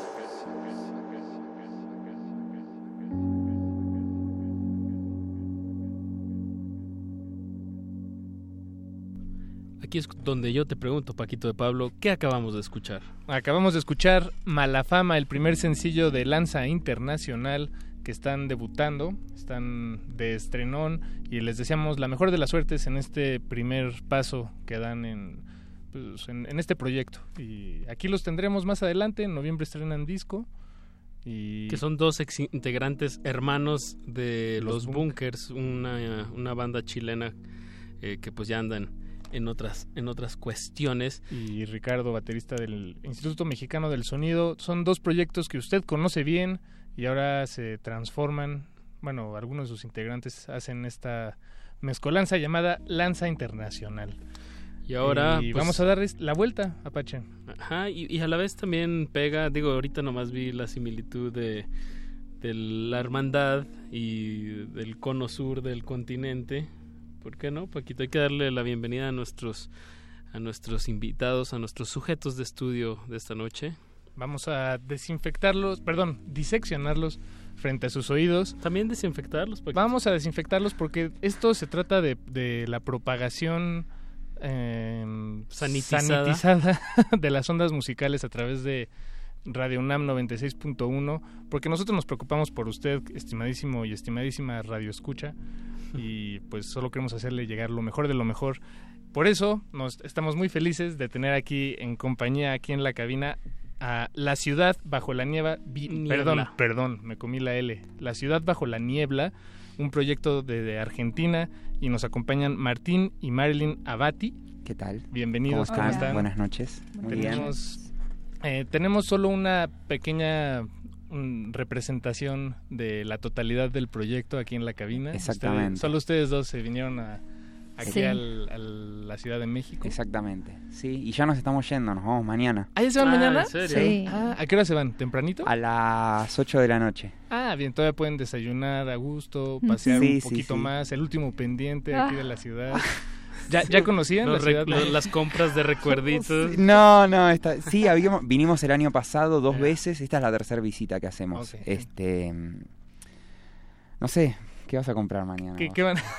Y mañana voy a comer una docena de donas, todas esas cosas. Pues ya comimos Sí. donas. Sí, igual, pero- Pues sabemos que después eso ya, ya, Ya no no, hay. no existe. ¿Ya- ¿Probaron ya los churros? Sí. Sí, claro. Igual allá hay, Sí. pero donas Ah, no. ok. Ah, ¿no hay donas en No. Argentina? No, no hay donas. No, existió Dunkin' Donuts alguna vez. Pero cerró. Pizza Hut también existió. Pero bueno, pero ustedes tienen alfajores, eso ya Sí, es sí, sí, una pero- ganancia. Sí, pero las Envidiable. donas sí, están ricas, están ricas. Órale, qué, qué sorpresa que, que, que, que dos argentinos nos digan que las prefieren las donas sobre los alfajores. Pero tal vez es cuestión de, per- de Sí. per- como el, el pasto del vecino siempre va a ser más verde. ¿no? Exactamente, sí, tiene que ver con eso. Por eso Sí. antes de irnos vamos a comer la última dona y ahí vol- después volvemos a la realidad. Bien, qué gusto. ¿cuál es la realidad? ¿Qué les espera allá en, en Argentina? La realidad más dura. Eh, Ay, no bueno, o sé, sea, no sé ya que nos espera. Se, se No dedican, eh, por así decirlo, tiempo completo a la ciudad bajo la niebla. Este es su, eh, este proyecto es su, su vida. digamos. Sí, sí, sí, sí. Sí, ya está. Ya está. Ya con todo lo hecho hasta acá, ahora no podemos abandonar el plan A. Exacto. ya está, El, después- el- el- el plan B sigue el plan A. claro, exactamente. Es el plan A. No hay que, no hay forma de abandonar el plan A después ya de tres discos, de ya. Que, eh, eh, ¿Nace en el 2009 el proyecto? ¿O? Sí. Sí, sí. Tres ar- discos, wow. Sí. Y de hecho hay algunos más dando vuelta, pero lo que hay como en Spotify así oficial son, son tres discos de, de La Ciudad Bajo la Niebla. Después este hay alguno, algún EP, este, un disco previo también dando vueltas ahí por internet. Algunas cositas así, algunas rarezas. Pero, pero sí, ya, ya va un tiempo. Bien, bien. Y bueno, eh, Martín, Marilyn, ustedes dos eh, son hermanos, vinieron aquí al DF con este proyecto, La Ciudad Bajo la Niebla, pero hay otros, hay otros miembros del, del equipo esperándolos allá en Argentina. Eh. Cuéntenos sobre esta adaptación que hicieron o, o, o tal vez ustedes empezaron el, el proyecto, bueno, no sé. ¿cómo- Sí, sí, se fue dando que, mm, que mm, siempre somos nosotros dos, entonces de repente tenemos, ban- tenemos el banda en Argentina y ahora tenemos una banda acá en México con, con mexicanos y con otro argentino más, que de hecho lo conocimos acá. Y está bueno, está buena la experiencia porque estamos tocando un disco que... mm, que de alguna manera, bueno, es interpretado por la banda en Argentina e interpretado por la banda acá. Y Suena distinto. Y suena distinto. Claro. La verdad es que O suena sea, es distinto. lo mismo, pero no. Pero- Claro, es lo mismo, pero no. No, y también varía el, el público y su estado de ánimo en cada uno de los lugares. Es donde un, se es un buen experimento. Exacto. Es un buen experimento. La verdad que sí. Bien, ¿Qué, pues qué- qué tal los ha tratado el, el público mexicano? Digo, algo que, que puedan como pues reflexionar sobre las diferencias de públicos.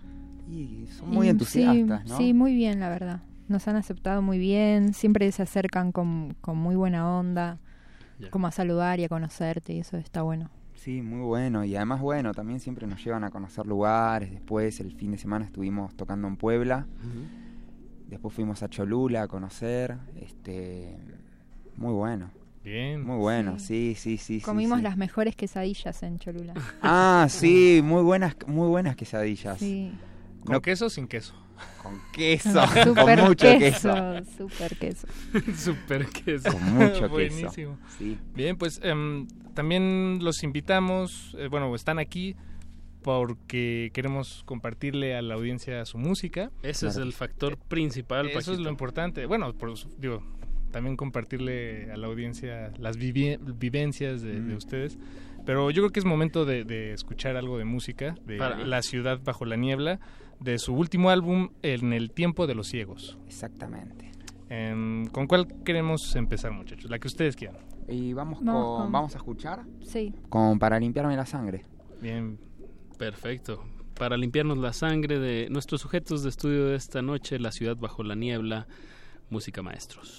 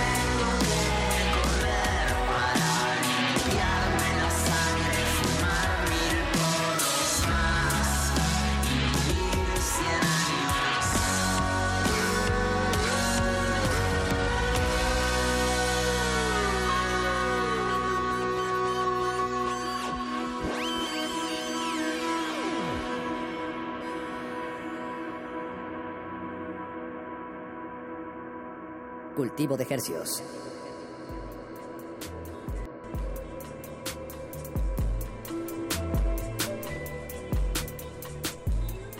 Acabamos de escuchar para limpiar para limpiarme la sangre eh, del disco En el tiempo de los ciegos de nuestros sujetos de estudio esta noche, La ciudad bajo la niebla, música de Argentina hasta tus oídos. Y tenemos aquí eh, a Martín y a Marlin Abati de, de, de este grupo. ¿Cómo estamos chicos? Muy bien.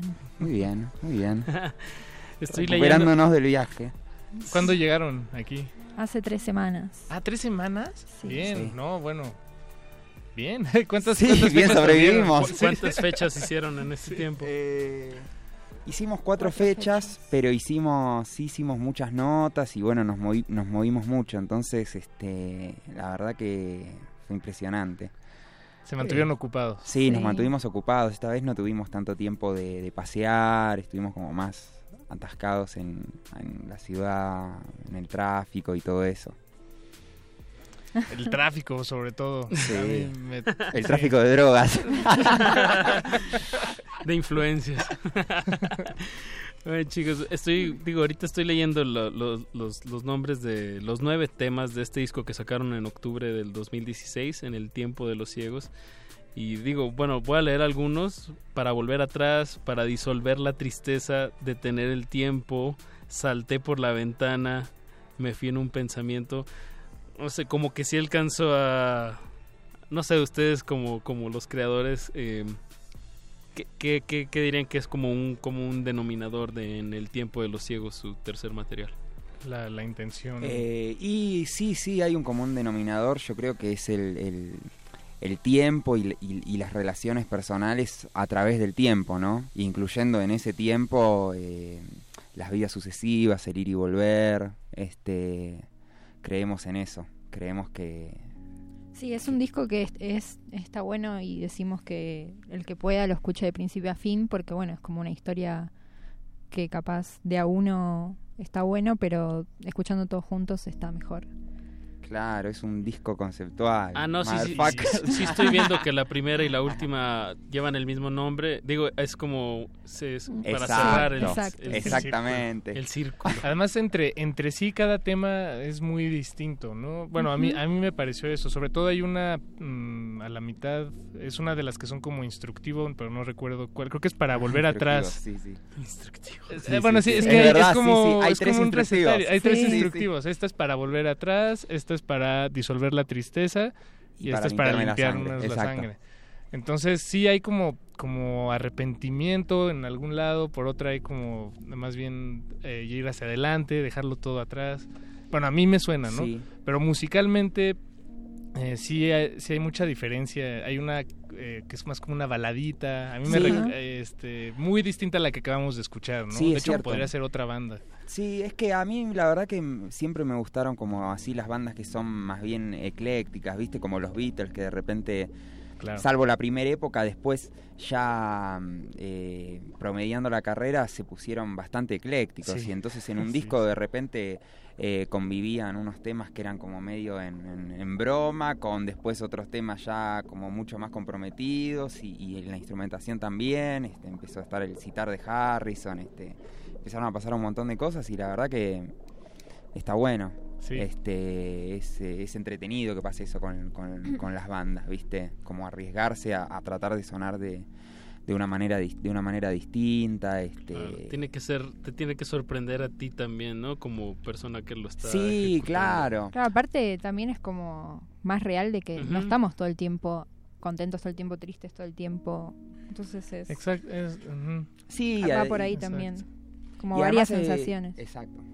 No, y además es interesante que, mm, no sé, de repente, viste, que uno va descubriendo como sus pequeñas formulitas, viste. Eh, sus pequeños Sí, clichés. es que eso es inevitable. es ¿no? inevitable. Entonces, eh, por ahí, bueno, tratar de no repetirlo siempre y, y de, y de ir descubriendo otros lugares en donde también puede ocurrir, ¿viste? Como jugando también para no aburrirnos, como decía ella. Ay, chicos, y de la escena de, de Argentina, nos puede, ¿con quién les gusta de Buenos Aires específicamente? conviven? Ajá, ¿con quién les gusta Eh, armar shows? algún par de nombres Solos, por ahí. la verdad. Que nadie Y toque el escenario. sí, porque- O sea, si te digo la verdad. No, bueno, pero sí hay bandas que hay bandas que nos gustan mucho, este, qué sé yo, eh, Dios que nos gusta mucho, eh, después este, mm, bueno, Estelares que hoy escuché son una, son más grandes, digo, no son de, de nuestra generación, este, no sé, ¿qué más nos gusta de Argentina? ¿Nos gusta alguien? Mm, sí. Miranda. Miranda. Está bueno, Ah, Miranda. el- Este fin de semana tuve un extraño. Yo también, curiosamente. Sí, eh, Miranda volvió a aparecer en mi vida. ¿En serio? sí. Y es así, viste, a veces es- con las bandas. Sí, sí. Y digo, y fue culpa de algoritmos este, de- muy avanzados de. Y maliciosos. de- y maliciosos. Sí. Sí. Tendenciosos. Pero, pero que sí lo disfruté, la verdad. Sí, Sí, está muy bueno. sí. Sí, sí, Escuchemos otra para que nos dé tiempo de escuchar más música de Dale. la ciudad bajo la niebla. ¿Qué les gustaría eh, que Eh, pongamos ahora? Y vamos con el segundo corte que es para volver atrás la baladita. Ah, bien. Bien, bien, bien. Exacto. Pues relájense, disfruten. Esto es música eh, emergente que se llama, em, en- bueno, la banda, La Ciudad Bajo la Niebla.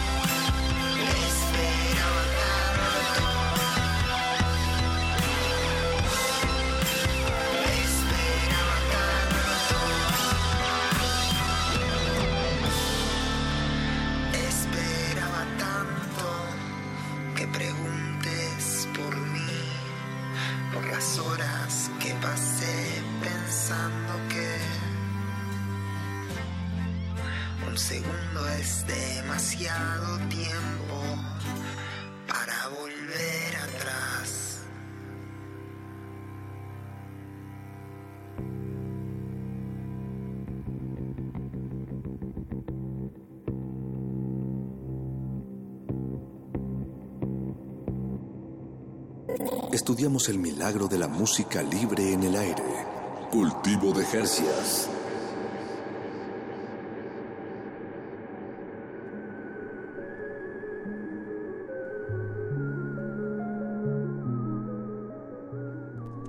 Escuchamos para volver atrás el tema número 5 del álbum En el tiempo de los ciegos de la banda La ciudad bajo la niebla que nos visita desde Argentina. Ya se van mañana en la noche de regreso a su país natal después de un largo viaje aquí en la Ciudad de México. Y bueno, pues no nos queda más que agradecerles que se hayan dado aquí la vuelta a visitarnos. gracias. Se van a ir a con su paquete de donas. Sí, mañana nos comemos todas las donas. No, sí. llévense, se pueden llevar, yo creo. Y de estampitas también, de resistencia modulada. Usted tal vez no lo sabe, estimado Radio Escucha, pero tenemos estampitas. y, y se las damos a la gente que nos visita. Pues muchísimas gracias a Martín y a Marlin por, por darse la vuelta. Y pues chequen, están en todos lados como la ciudad bajo la niebla. Sí, donde quieran. Y pues cuando vuelvan a darse su vuelta a México, eh, pues Echen un grito. Vale, Dale, nos vemos. gracias. Gracias, chicos. Muchísimas Eh, gracias. Todavía, bueno, por cierto, habíamos prometido un pase, dos pases. Dos pases Dos sencillos. pases sencillos para el concierto de Juana Molina. Que es este 21. Es- así de- es. ¿Puedo ganar así como trampa? Em, Eh, tendrías que marcar al teléfono que estoy a punto de dar y contestar la siguiente pregunta, que es muy fácil, que fue una equivocación de Paco de Pablo es, al, al inicio, inicio. de este de esta emisión. Lo siento. Eh, a las dos primeras personas que marquen al 55 23 54 12 y nos digan cómo se llama el nuevo disco de Juana Molina que salió en este 2017, se llevan un pase para, para ir a verla este jueves 21 de septiembre. Así es. Y bueno, nada más les, les decimos que como solo es una línea, pues Ajá, si eh, está ocupado. aguanten un poquito, si, si está ocupado. 55 23 54 12. Con eso nos despedimos. Nos da tiempo de escuchar un tema más de La ciudad bajo la niebla. Esto se llama Luces de la mañana. Algo que quieran agregar del tema brevemente para escucharlo. Nada más. No, nada más. Luces de la mañana. Buen viaje, chicos. Y pues escuchemos eso. Y con esto despedimos Cultivo de Ejércitos. Aplausos Paquito. radiofónicos y mucho gusto, Martín, Marilyn. Igualmente, Que gracias. tengan un bonito viaje. Recuerden, no le cambie la resistencia modulada hasta hasta las 11 de la noche. A continuación, playlist con Ulises Hajiz, eh, cantante venezolano que nos acompaña aquí con su selección musical.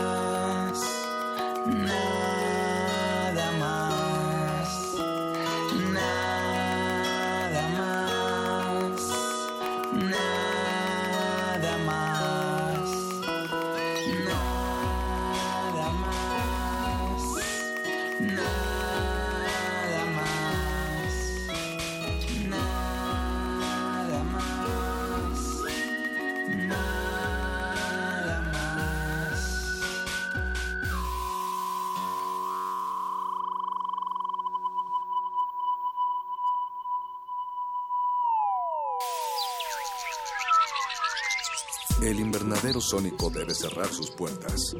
Un procedimiento de rutina. Respira. Vuelve. Cultivo de hercios.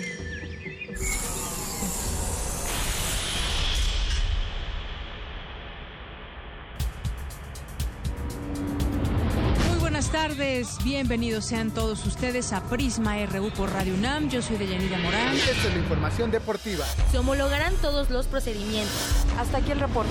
Zarpazo RU. Prisma RU de lunes a viernes. De lunes a viernes. De 1 a 3 de la tarde. Por el 96.1 de Radio UNAM. Continúa abierta la magna exposición Constitución Mexicana 1917-2017, Imágenes y Voces, compuesta por 742 piezas entre documentos, pinturas, esculturas, películas y música. La muestra revisa el proceso de creación y la vigencia de la Carta Magna desde la perspectiva cultural en 2.400 metros cuadrados de exhibición. Constitución Mexicana 1917-2017, Imágenes y Voces, se encuentra en la Galería de Palacio Nacional, Zócalo, Centro Histórico de la Ciudad de México. Sarcasmo, buen humor y una visión crítica de la sociedad.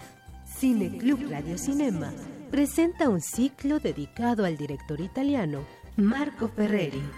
Proyectaremos Dillinger ha muerto, La Gran Comilona, No tocar a la mujer blanca, Ordinaria locura y Nitrato de plata. Acompáñanos. todos los miércoles de agosto a las 6 de la tarde en la sala Julián Carrillo de Radio UNAM. La entrada es libre. Radio UNAM, experiencia sonora.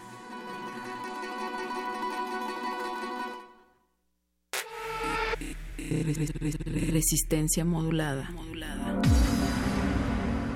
La noche modula. La radio resiste.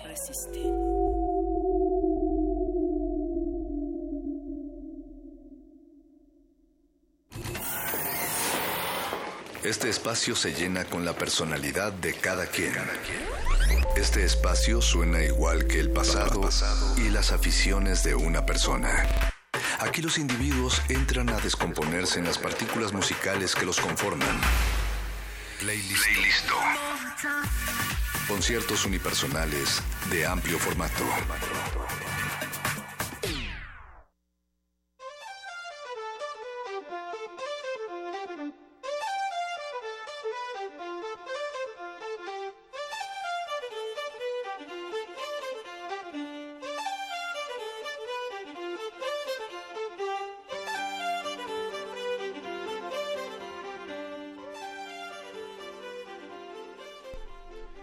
Seguimos en Resistencia Modulada. Esto es el playlisto a las 10 y 3 de la noche.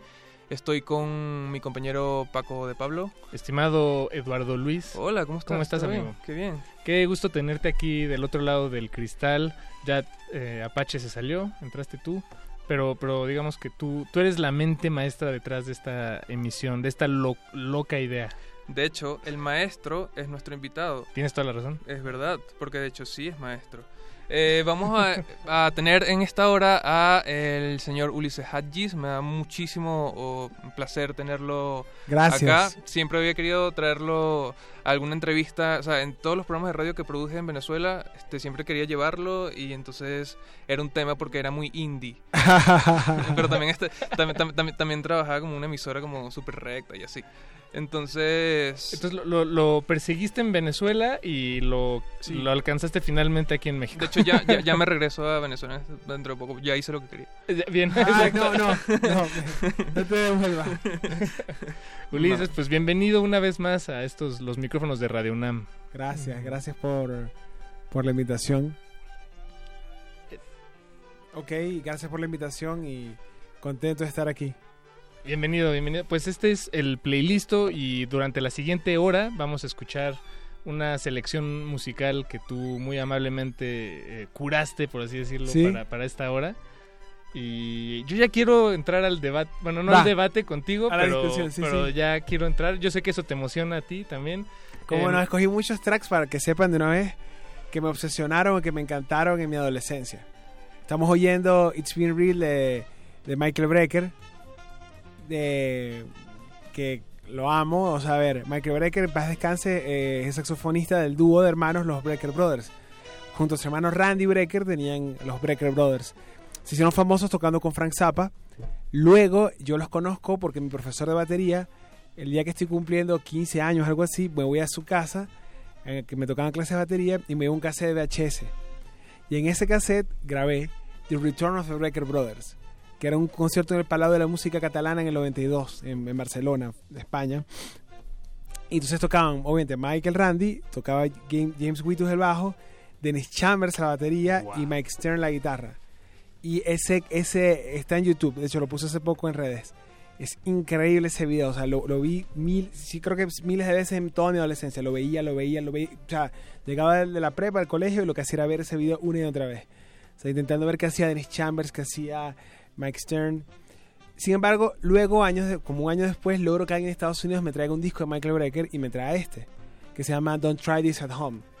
Y abría con este track que está increíble porque realmente no es lo que tú esperarías del Electric Jazz, de Chicorea o de Yellow Jackets, es otra cosa. Comienza como con un asunto medio yodel, así como medio country, y luego arranca. Y aquí este track toca batería Jack de Jonet, que toca Bien. batería increíble. ¿Se dan cuenta? Está como un poco súper suelto, súper ido, así, el ride así de la batería como súper claro. O sea, y pasé muchos años como intentando tocar partes de esta canción en la guitarra. Qué, qué bien. Y eh, la canción que está sonando justo de fondo la, la podemos escuchar, de hecho la podemos terminar de escuchar completa. Escuchémosla. Escuchen a Jack y escuchen a Michael.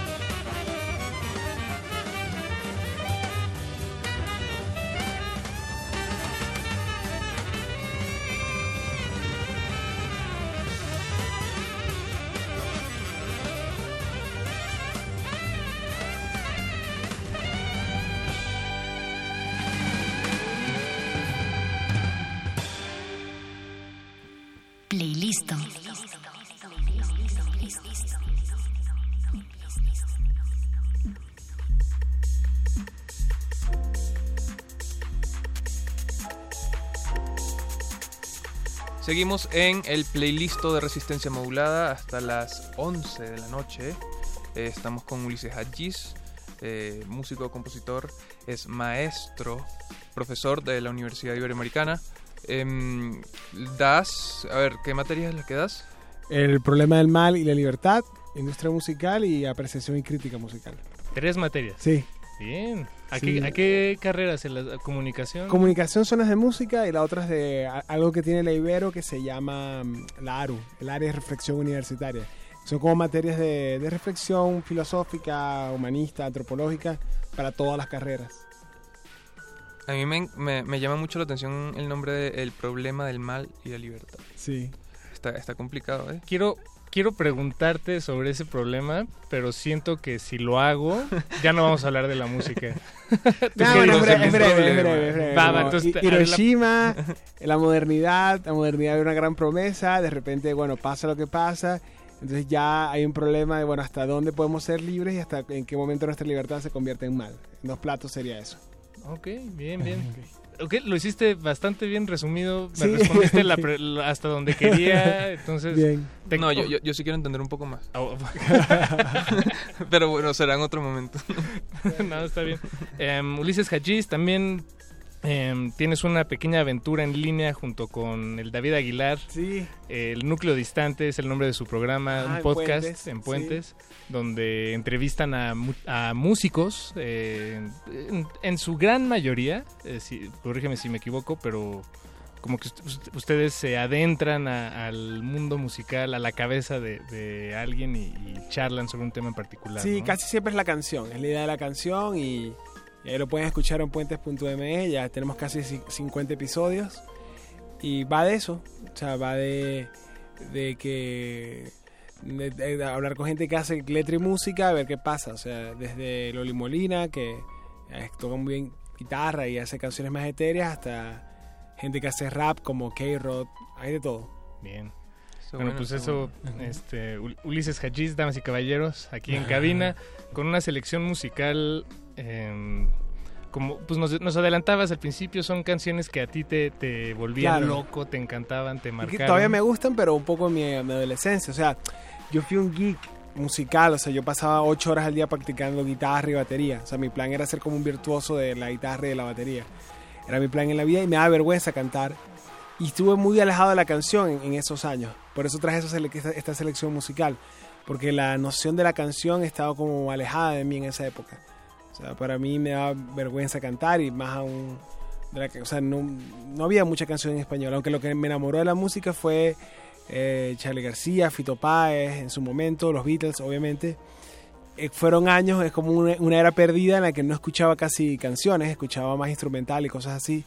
Y me pareció un- una buena excusa de revivir esa época. Bien, bien, eh, genial. Veo que sí te trajiste, eh, digo, voy a usar ahí un poco, me va a permitir el uso de etiquetas, pero un Ajá. poco de rock progresivo, de Total, jazz fusión, total, sí, sí. melodías y armonías complejas. Exacto. Y que me parece fascinante. Además, ahí hay unas eh, relaciones que entre estas canciones que platicaremos conforme vayan sonando. Ajá. Pero si, me, si no me equivoco, estimado Eduardo Luis, la que sigue es de Joe Satriani. Claro. La de Joe Midnight, Satriani. que es un clásico de la guitarra eléctrica. O sea, me acuerdo que una vez, eh, antes de que la música se convirtiera en algo tan cerrado en, los canales mainstream, Joe Satriani salía en MTV. No todo el tiempo, pero salía. Ah, claro, me acuerdo que con una... spandex. Claro, y había un, y había un, un programa que se llamaba eh, Hora Prima en MTV en los 90 y una vez salió tocando esta pieza, Midnight. Y mi papá y yo lo vimos y mi papá me dijo, wow, qué difícil, o sea, qué, qué increíble, porque de verdad que tiene una belleza particular. Y años después, ya como en cuarto, cuando tenía que ser 16 años, 15 años, eh, no, 15, conseguí un libro de tablaturas que traía Midnight y descubrí que realmente era muy fácil de tocar. No es una canción tan difícil de tocar. Y la toqué, fue la primera cosa que hice en público. O sea, como que la toqué en un acto del colegio, así, y todo el mundo quedó impresionado. Pero realmente como que yo creo que es algo común entre mucha gente que le interesó la guitarra en los 90. Tocar Midnight era algo que impresionaba mucho, pero realmente no era tan difícil de tocar. Oh, ok. A mí, eh, Joe Satriani, para mí, en lo muy personal, representa, es uno de estos músicos, eh, no, no, no lo quiero decir como que es algo malo, pero yo siempre pensé de, eh, de él como en, en la categoría de los músicos que son más como deportistas, que no son tan... O sea, que se trata esta cuestión de tocar las más notas por minuto. Digo, hay peores. Bueno, no, Sí. no, no que él sea malo, digo, pero hay... Sí, no, hasta Chris Peritelli, eh, Dragon Force, cosas así. Exactamente. Yo creo que curiosamente Satriani eh, será revalora- revalorado y, y Jorge, de hecho David Aguilar y yo siempre hablamos de Satriani en el sentido de que él hizo una estética que obviamente era maximalista, o sea, muchas veces eran muchas notas, pero cuando lo ves en frío no realmente, o sea, tú escuchas sus discos y hay motivos musicales que son lentos como este o Always With Me, Always With You, incluso Summer Song, eh, o sea, tiene muchas piezas que eh, Crystal Planet, es- esos discos están buenos. Creo que el problema con Satriani es un poco lo que le pasó a Dave Weckl después o a, a muchos músicos que o le pasó al ska también, que escuchaste tanto la copia que ya la original te cansó. Lo Sí. veo. Tenías una banda de ska. Claro, yo era baterista de una banda de ska, exacto. ¿En serio? ¿De qué banda? ¿Cómo Se llamaba Julia, tocaba, era una banda que ya existía antes de que yo llegara y, y fue una banda de ska. Eh, ahí, ahí fue cuando un poco ahí retomé la canción, pero ya llegaremos ahí. Pero yo creo que Satriani no está entre los virtuosos más musicales, aunque tiene, no lo puedo negar, momentos que ahora yo escucho y digo, Dios, o sea, lo que estás vomitando unos licks ahí rápidos, pero sí tiene momentos. Buenísimo. Entonces vamos a escuchar ya Joe Satriani y luego vamos con eh, King Crimson. Sí, muy bien. Ah, bien. Genial. Bien ahí, bien ahí ligado. Bueno, escuchemos Midnight de Joe Satri- Joe Satriani y seguimos con Ulises Hadjis aquí en Resistencia Modulada. La noche modula. La radio resiste. Resistencia modulada.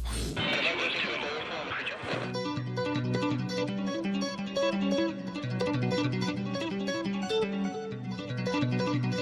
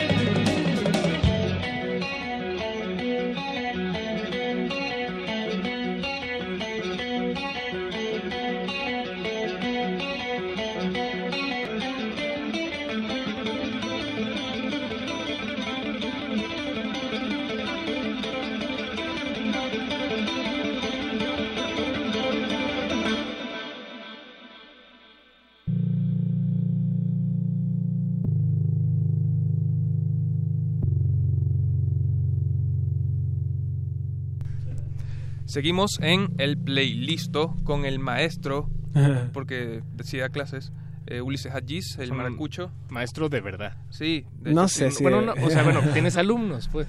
Bueno, en el sentido estricto, estricto, estricto, tengo una maestría en filosofía. Así que bueno. Porque Otro por ahí, pues tengo una maestría, pero no realmente. Maestro, me recuerda el capítulo de Seinfeld. Maestro, ¿se acuerdan ese capítulo? No, no. Como que había un amigo de Lane y de Jerry que, que era director de orquesta. Entonces le gustaba que le dijeran maestro. Ah, qué- Maestro, y él volteaba así como con una cara solemne. Pues maestro. Maestro. Bueno, es- Eh, además de maestro o profesor de música y de cosas raras, eh, tiene un Grammy. ¿Tienes Sí. un Grammy? ¿Lo tienes ahí en tu casa? Se lo regalé a mi mamá, pero sí, tengo un Grammy como, como ingeniero de sonido. Y me- luego después me lo miraron tres veces por mi segundo disco. Qué Así que- bien. sí. ¿Cuántas personas ganadoras del Grammy eh, has tenido como muy cerca? Solo una, Ulises. Ah, está bien. Sí. Muy bien, por eso. Está bien. Eh, estábamos escuchando King Crimson, Frame by Frame. ¿Eso de, de qué época de King Es Crimson contemporáneo es? con los Breaker Brothers, pues copié ese VHS, o sea, fue el, el Return of the Breaker Brothers y después el cassette se convertía en, en, en Tree of a Perfect Pair en vivo Ah. de King Crimson, que son Tony Levin, Bill Bruford, Value y Fripp. La mejor alineación, Sí. yo creo. Bueno, después del primer, primer, primer disco. Sí, sí, sí, pero eh, eso a mí me, o sea, sobre todo la influencia de, de Adrian Bellew, para mí era increíble porque era un virtuoso pero desfachatado y Fripp era como tan virtuoso también pero como solemne. Es increíble para mí, o sea, de hecho mi hermano lo conoció a Adrian Bellew en Japón porque yo tengo una amiga Gaby Moreno, una cantante que hizo la gira de tributo a David Bowie. Los músicos de Bowie llamaron a varios cantantes. Ah, a- recientemente. Sí, sí, sí, Sí. el- hace meses Ajá. incluyendo a Bellew, eh, a Angelo Moore, etcétera. Y, es- y, y Gaby estaba en Japón y le dije, ay, mi hermano vive ahí, Gaby, que es lo máximo. Ay, invítalo al concierto. Y no solo lo invitó al concierto, sino que le, le pasó backstage y conoció a, a Adrian Bellew. Yo pienso, wow, o sea, Bellew no debe saber que había alguien en Venezuela en los 90 obsesionado con él, así como sus discos. O sea, es un genio Adrian Bellew. Y su forma de cantar, todo, o sea, me impresionaba demasiado. Y, esta, eh, y este track en 7, en 7-4, eh, lo logré tocar, o sea, me lo aprendí. Tú, viéndole las manos ahí un poco así, en el VHS. Dándole tini. pausa, Sí. viendo. Sí, viendo las también. manos, así como que. Y es increíble, es increíble. O sea, lo que hace Fripp de fondo, lo que hace Bruford también, era tan fuera de contexto y tan transgresor al mismo tiempo. No, increíble. Es sin duda la, yo creo, de las de los puntos más altos Sí. de, King Crimson que ha pasado, bueno, muchos músicos han pasado por ahí, grandes Sí. bateristas. Bueno, es que es como Frank Zappa, ¿no? Tregón, sí. Exacto. Fripp siendo, el- no sé, o sea, sobre todo que después la alineación del, del que, era, que era un trío doble, que son ellos Ah, mismos cuatro que sí. meten a Mastelotto y a, y a, y a Treigón, es bueno también, pero ya es como demasiado transgresor, es mucho más ruidoso. Lo, lo- lo que me encantaba de este Crimson, de este concierto en particular, era lo, lo pop que seguía haciendo. O sea, que eran canciones dentro de todo. Que en esa época no lo sabía, igual tocaban muchos instrumentales. Y habían partes recitadas. Y la guitarra, además, era como un estrato con un Floyd Rose y como con unas, con unas pinturas así como cubistas de, de Bellew. y Estaba vestido como un karateca, era increíble. Era increíble. Personaje. Sí. ¿Qué, edad, qué- qué edad tenía para, para ese momento? Yo tendría unos 15 años, 14 años. O sea, obviamente a nadie en mi colegio le interesaba eso. O sea, quizás ya al final, algunos de mis amigos Rachu, qué sé yo, sí le interesaba, el de los autómatas inteligentes, sí le gustaba un poco King Crimson también. Pero la mayoría de mis amigos les gustaba era el grunge, Pearl Jam, cosas así. Nirvana. Live. Sí. Ni- bueno, sí, Nirvana ya estaba colocado. Sí, solo que Nirvana, eso Sí. fue en el 98. O sea, ya, Ya, Korn le gustaba a mucha gente, no sé, eh, qué sé yo, cosas horripilantes como Orgy, ¿sabes? de acuerdo. Cold Chamber, Marilyn Manson, Limp Bizkit, puras cosas así, pues. A mi hermana le encantaba Marilyn Manson y yo como que le tenía demasiado miedo porque era un personaje feo para mí y como que dormía con ella en el momento como que llegó muy de noche, yo ya estaba dormido y puso un póster de Marilyn Manson eh, en justo como en el closet y yo dormía junto al closet, o sea, como frente al closet y una vez me desperté y pegué un grito. Y bueno, no, Yo- no- nunca me gustaba. tanto. Yo, yo lo veo ahora y no puedo creer que, que en ese entonces se me, se me hacía pesado y oscuro. Se me hace, ahora se me hace de lo más pop, eh, Claro, era muy popero. Ahora yo, lo, digestión. yo valoro ahora un poco más a Marilyn Manson en perspectiva. Pero en el momento escuchaba esto, o sea, Marilyn Manson me pareció una basura. Eh, Pero ahora aprecio otras cosas, pues. Eh, también me imagino, tú corrígeme Ulises, a ver si estoy bien en esta deducción de detective, pero ¿te, te, te gustaban esta, estas canciones que hemos estado poniendo hasta ahora? Porque estabas aprendiendo a tocar la guitarra Claro, y la la batería y entonces es más, buscas a los que tocan impresionante, ¿no? Eh, vaya, y, y es notable, ¿no? Que, que- que Sí. son los más... Y era una clara influencia de mis profesores de música, de Carlos Nieto y de Víctor Prada, que eran mis profesores de guitarra y de batería, y me mostraban esa música. Ojo, no todo lo que ellos me mostraban me gustaba tanto, pero estas cosas todavía o, al, al día de hoy las valoro. Como lo que vamos a ver ahora, que es a Rick Wakeman. O sea, mi Carlos Nieto me presenta a Rick Wakeman. Me presenta, por ejemplo, Yes, a él le encantaba. A mí nunca me gustó tanto Yes. O sea, la voz de John Anderson me daba un poco de fastidio. Porque veo- Sí, como que a mi hermano, Aquiles y a mí nunca nos gustó tanto Yes. Oh, también era que, y ahora quizás la gente no lo entenderá, pero en el 97, 96, en Venezuela conseguir un disco era muy difícil.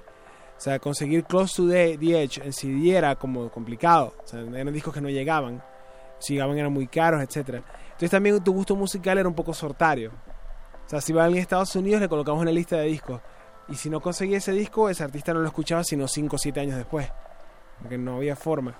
Igual Close to the Edge, quizás sí fue Yes, quizás sí tuvo algunos discos a mano, pero nunca me encantó Yes. O sea, nunca, no sé, o sea, si los respeto y todo, pero nunca eh, amé tanto como a, a- a Genesis, sí me gustó mucho. Y eh, este track, eh, sin embargo, en mi casa estaba el vinil de Las seis esposas de Rick Octavo de Rick Wakeman. Disco increíble, ¿ok? Tiene seis tracks, brutal. Y escogí esta Catherine Howard, que era como la, la más tranquila. Y fue siempre como un tema conmigo, como que me gustaban las piezas tranquilas. Y la gente, obviamente, que el rock está basado en tocar cosas más prendidas, como dicen aquí en México. Pero a mí me encantaba este, este track de, de Las seis esposas de Octavo de Rick Wakeman. Que si no me equivoco, toca también la batería Bill Bruford, al igual que en el pasado que escuchamos. Mm. Y Bill Bruford también, bueno, él también fue baterista de Yes. Eh, él y Alan White, ¿no? Fueron básicamente los, los, los importantes, o bueno, no, sé si los únicos. Eh, O sea, debe haber algún momento donde no fue Alan White, pero creo que Alan White es, el- es el es de los integrantes que se ha quedado siempre con, con Yes. Ah, O sea, incluso cuando se salió John Anderson, que entraron los Buggles. Un hecho poco conocido en, en el mundo, pero lo- los que cantan Video Kill the Radio Star fueron parte de Yes, porque se- justo se salieron John Anderson y se, salen, Rick- se sale Rick Wakeman. Y este, Chris Squire, Alan White y Steve Howe deciden, bueno, ya, necesitamos un cantante y un tecladista, metámoslo a ellos dos que son tecladista y cantante. Y estuvieron un tiempo en Yes. Órale, me gustaría ver unos videos de eso. Sí, sí, sí, canta muy bien el chamo. O sea, sí logra hacer las partes de John Anderson. Y luego viene obviamente el Yes Popero de Trevor Rabin. O sea, sí, El obviamente Loner- el Lonely Heart, ¿no? Honor of a Lonely Heart. Exacto. Chun, chun. Chicos, vamos ya con, con Rola. Está Rick bien. Wakeman. a Rick, por favor. Y luego vamos con Sting. Bien, pero Ok. hablamos de eso al regresar. Exactamente. Seguimos en el playlist. Thank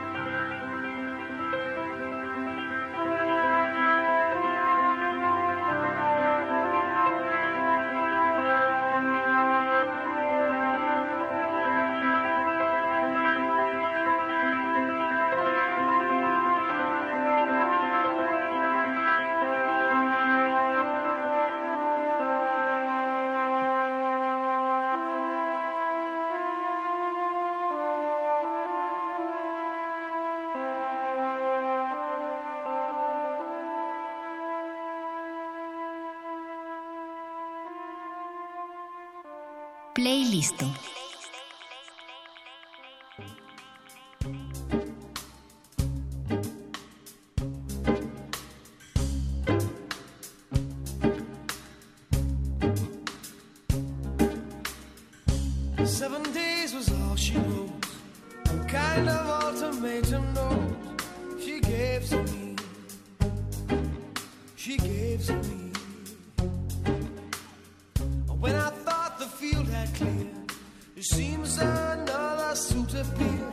to challenge me. Always me. Though I had to make a choice, my options are decreasing more.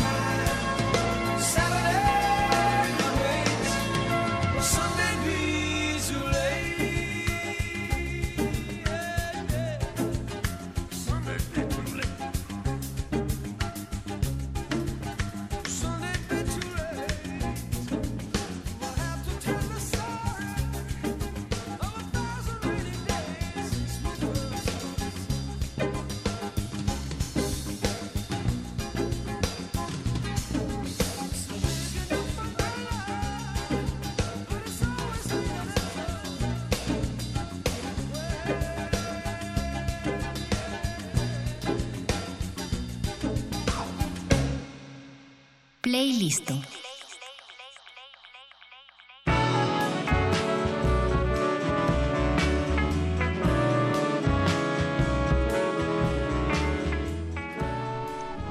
Y seguimos en el playlist.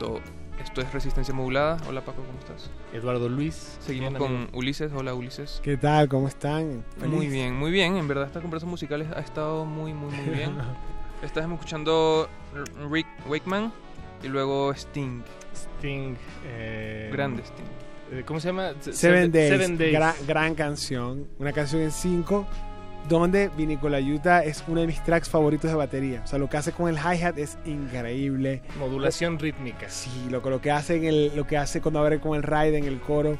Lo que hablaban fuera del aire es que esa banda de Sting en esa época, a mi parecer, dio una escuela de cómo tenía que sonar una banda de pop increíble, porque eran Vinny con la Yuta en la batería, Sting cantando y tocando bajo, eh, Dominic Miller en la guitarra y David Sanchez en el teclado. Y era mi sueño adolescente, tener una banda así de canciones, con teclado, guitarra, batería, bajo, que sonara así. Y además lo increíble era que los arreglos, si bien eran amigables y pop, por Dios, ese disco fue un mega hit, o sea, vendió billones de discos, no eran tan básicos. Y algo que me molesta mucho del pop ahora, sobre todo los músicos, es que tienen esta visión de no, a menos es más, no, hay que tocar para la canción, entonces termina todo el mundo haciendo un arreglo súper aburrido, súper predecible. Y es no, o sea, este disco de Sting, el Ten Summer Tales, te muestra cómo sin, sin tanto... Porque también ahora, ahora los músicos, que está bien, y yo lo hago, porque tengo muchos pedales, se apoyan mucho en la tímbrica, o sea, como que, bueno, el Ujú. sonido es interesante, pero realmente eh, esta banda de Sting no tiene tímbricamente nada interesante. O sea, Dominic Miller, la guitarra siempre suena a guitarra, el teclado no suena a teclado, pero es que musicalmente era brutal. También eran canciones increíbles. Pero sí creo que hay algo, hay algo mucho que aprender todavía, sobre todo esta generación, de ese disco de Sting. Además, eh, ajá, como dices, los sonidos de este de esta banda, este cuarteto en particular, no Sí.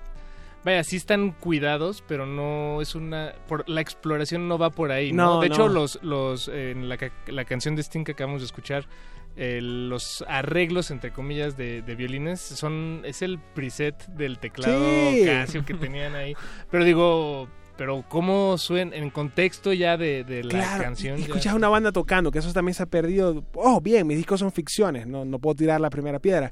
Pero si hay algo sabroso en escuchar un disco de pop, donde escuchas a una canción increíble, alguien cantando increíble y cuatro personas tocando. Oh, hay algo mágico ahí. Bien. hay algo mágico ahí. Escuché ahí, creo que a Apache o Raspi eh, estando de acuerdo contigo. Este, Ulises, ¿qué más nos trajiste esta noche? Bueno, para- eh, vamos a escuchar ahora a un artista que siempre sentí cercano a Sting, que es Peter Gabriel. En el 90 y algo, 97 quizás, me compro el VHS de eh, Secret World Live Tour, que fue grabado en el 94, que es para mí Peter Gabriel en su mejor momento. O sea, Peter sacó cuatro discos solistas cuando sale de Genesis, y obviamente, aunque quizás nunca lo diga, había un complejo frente a Genesis. El de abandona Genesis en su mejor momento, o sea, cuando eh, sacan este The Lamb La- Lies Down Broadway, luego creo que sacan Second South y ya luego se va Peter Gabriel y queda de alguna manera como huérfano. Pero eh, Genesis saca Trick of the Tail, que es un disco increíble de rock progresivo, increíble. ¿Sin Peter Gabriel? Sí, ese? que ahí Ah. canta, ahí canta eh, eh, Phil. Pero ese disco, el Trick of the Tail, es mágico. O sea, es, es quizás uno de los mejores de Genesis. Y luego empiezan, se vuelven pop, se vuelven famosísimos. Y Peter saca cuatro discos que eran, eran raros, o sea, no eran discos pop. O sea, saca que no tenían nombre, pero son llamados Car, eh, este, Car, Scratch, Melt y Security. Igual era popular, qué sé yo. Pero luego saca Soul, que es el que trae Sledgehammer, no sé qué, se vuelve una super estrella internacional, ya como a sus cuarenta y tantos. Y luego saca Oz, que es hermoso, un disco brutal. Que como dato curioso geek, no tiene platillos, porque fue de los primeros discos grabados en digital, en ADAT. Y luego cuando estaban mezclando se dieron cuenta que la conversión análogo digital no era tan buena y los platillos sonaban horribles. Entonces te das Ah, cuenta que el disco no tiene platillos. Entonces tuvieron que borrar después porque no, no sonaba tan bien. Pero, o sea, no, o, sea, sí lo- o sea, sí los tuvo, pero se los quitaron. Ajá, yo siempre pensé que había sido una decisión estética, pero no, luego alguien me dijo que no, que era que había sido que sonaban feo porque la edad no, no registraba bien el, el platillo. Qué chistoso. El punto es que en este disco la banda es brutal, está... eh, eh, Manu Caché. Está Manu Caché en la batería tocando increíble. Está David Rose tocando la guitarra brutal. eh, hay un, un pianista eh, africano cuyo nombre olvidé. eh, Shankar en el violín. Y está Paula Cole haciendo unos coros hermosos, suplantando a, a Kate Bush y a Sinead O'Connor. Recordemos que Kate Bush hace los- las, las voces en Soul y Sinead O'Connor en Oz. O sea, imagínate lo famoso y lo gigante que era Peter Gabriel, que como que su corista de alguna manera era Sinead O'Connor. Sí, no. No me queda claro si ya comenzó la gira y luego entra Paola Cole o no. Y no me queda claro si Paula Cole era efectivamente una estudiante de Berkeley que nadie conocía y Peter Lajara, no sé qué. Luego ya saqué ese disco de, el de How, eh, Where the Cowboys Gone, que es, es muy bueno, recuerdo. Pero esta canción, eh, Come Talk to Me, en esta versión es increíble. O sea, yo creo que son los puntos más altos, no solo de Manu Caché como baterista, sino de la batería pop en general. O sea, ahí está todo. O sea, eh, lo, lo, lo mareado que está de una manera precisa pero increíble. La canción es preciosa, la letra, eh, los coros de, de, de Paula Cole. Y curiosamente lo que descubrí años después es que, aunque Peter Gabriel es muy experimental, es un, can- es un cancionista muy eh, old fashion, es muy tradicional. Siempre los puentes de sus canciones tienen ocho compases, que es como lo que dicta las reglas del middle eight. ¿Sabes? Como ocho compases a la mitad. Y todas tienen eso, o sea, tienen como ese requerimiento pop clásico de canción. Una canción bellísima y la batería es brutal. Escúchenla. Ya se me antoja. Pues no, Peter no, Gabriel. no esperemos más. Buenísimo. Eh, esta canción se llama Come Talk to Me. ¿Cierto? Sí, Bon Iver hizo un cover hace poco muy lindo de esta canción. Buenísimo, entonces vamos entonces con Peter Gabriel, que ya está sonando de fondo porque es en vivo y hay aplausos.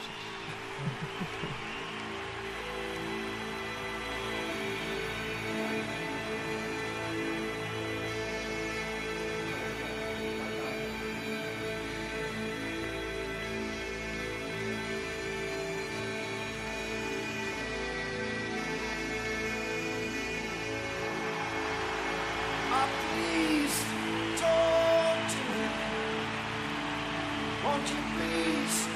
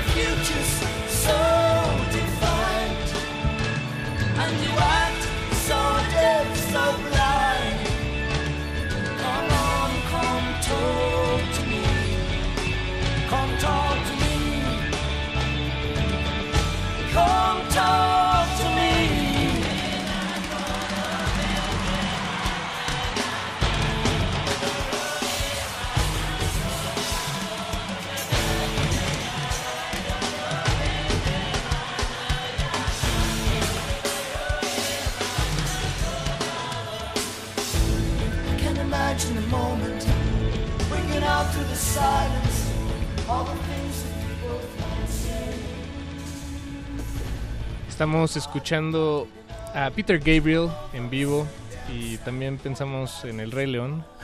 bueno, eso me... me- Sí, totalmente, suena- Nos mandaron a decir. Eh, nos acompaña aquí en la cabina en este play- en el playlist de esta noche Ulises Hajiz con una selección musical eh, pues muy muy ñoña pero muy agradable. Gracias. O, más bien lo, lo ñoño no es desagradable. No, debo aclarar que mientras escuchaba esta música no besé a nadie. Mi primer beso estuvo años de yo escuchar esta música. Nadie quería Qué- besar qué- a qué nadie. bueno, qué bueno. nadie quería besar a nadie que escuchara esta música. Sí, exacto. Esto es eh, Peter Gabriel y bueno, eh, Ulises, nos estamos acercando peligrosamente Ah. al fin de esta emisión, nos quedan escasos seis minutos. Va. Entonces, pues, eh, platiquemos de lo que será la última canción. Bueno, Eh, eh, un, un poco y, y la traje porque es la que rompe esa época, es el disco que rompe mi, mi era progresiva. Es un disco que se llama Get Lost de los Magnetic Fields. Los Magnetic Fields en su momento los descubro porque vi una foto del, disco de ellos en una revista Rolling Stone que me compré en el 95, algo así. Y me, pareció increíble la portada. La portada tenía algo. Eran como unas personas en blanco y negro con unos lentes. Pero había algo en la portada que dije, esto es distinto. No escuché el disco como hasta cuatro años después, o tres años después, en el 98 o algo así, que luego descubrí que no era una banda realmente, sino que era Stephen Merritt con su mejor amiga. Y aunque luego se, sería muy famoso eh, Stephen Merritt con el disco que vino después de este, el 69 Love Songs, 69 canciones de amor, un disco triple. Este disco que vino antes, que es más electrónico, más bailable, me cautivó. Yo época escuchaba rock progresivo y, y jazz fusión, pero había algo en ese disco que me fascinaba. Y además, cuando me lo prestaron, que era original, la disquera se llamaba Gay and Loud. Y aunque yo no soy gay, me encantaba eso como transgresor que tenía la homosexualidad en ese momento. Que lo hablábamos en un podcast hace poco. Si bien yo y, varios de mis amigos, algunos eran gays, otros no, la homosexualidad en los 90 en las películas de Greg Araki, de Bruce LaBruce, de Godard, o en la música de, Stephen Merritt, tenía algo transgresor que, o que me encantaba, o sea, que me, parecía fascinante. O en Velvet Goldmine, por lo menos en esa película, con Ivan McGregor y Christian Bale, había algo ahí homoerótico en, en Bowie, en Iggy Pop, en esa figura que era transgresor. Y esta canción, You Me and the Moon, o sea, el riff al principio, parecía increíble, la melodía, la voz grave, y, y- como... Y había algo fascinante en, cómo planteaba el, romance de una manera tan pura, tan citadina, tan urbana, que me fascinó. O y a partir de ahí ya me empiezo a interesar en otras cosas, en otras formas de canción que no, no son Ricardo Montaner, eh, que luego me enteré que sería llamado indie. O sea, luego me enteré, ah, ok, Magnetic Fields es lo que llaman indie, yo la tengo es lo que llaman indie. Pero en el, en el momento yo pensaba que era como un artista de como de electrónica, o sea, no sé, como Thomas Dolby, algo así. Pues para mí el The Magnetic Fields eh, yo los conocí con el 69 Love. Songs y justamente pa- pa- para mí más bien representan ese sonido indie y escuchar este tema que vamos a escuchar a continuación fue la, la sorpresa para mí. Órale, así sonaban antes. Claro, sí, sí. Y sí, es, es un contraste ahí muy agradable que esperemos que disfrute usted, querida audiencia. Sí, señor. eh, sería nuestra última canción. Gracias por invitarme. Ulises, un placer sote tenerte. Gracias por invitarme, la pasé muy bien. Eh, pueden, voy a tocar el 11 de 21 de octubre en el péndulo. Y no sé, mis redes son mi nombre, Ulises Hachis. S-S-H-A-D-J-I-S. Genial. Pendiente de él porque va a estar sacando material muy próximamente. Sí, mi disco con Cheo, un disco dúo con Cheo, Amigos Invisibles, que sale el 13 de octubre. Genial. Ulises, pues por acá nos escucharemos la- en la que sigue. Vale, amigo. gracias. Esto fue Resistencia, Resistencia Modulada. Hasta mañana a las 8 de la noche otra vez. Alberto Benítez en la producción, Andrés Ramírez en la operación técnica. Y Apache Eduardo Luis. Por allá también. Chao. Bye. In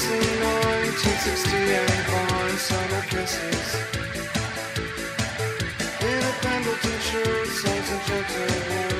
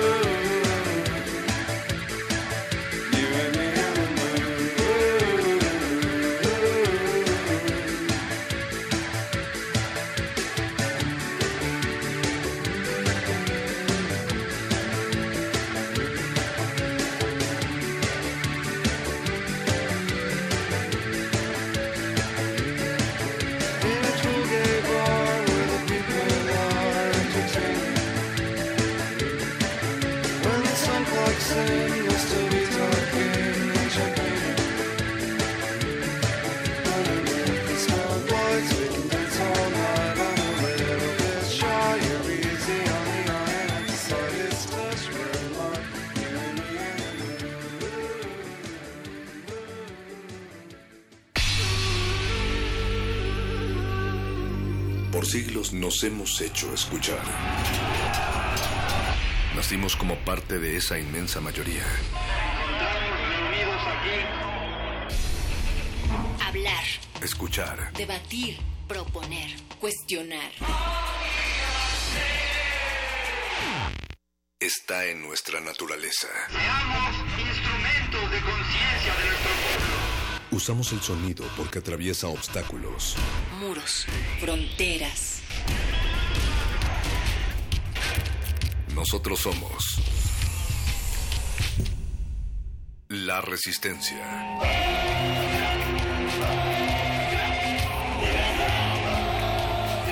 Resistencia modulada.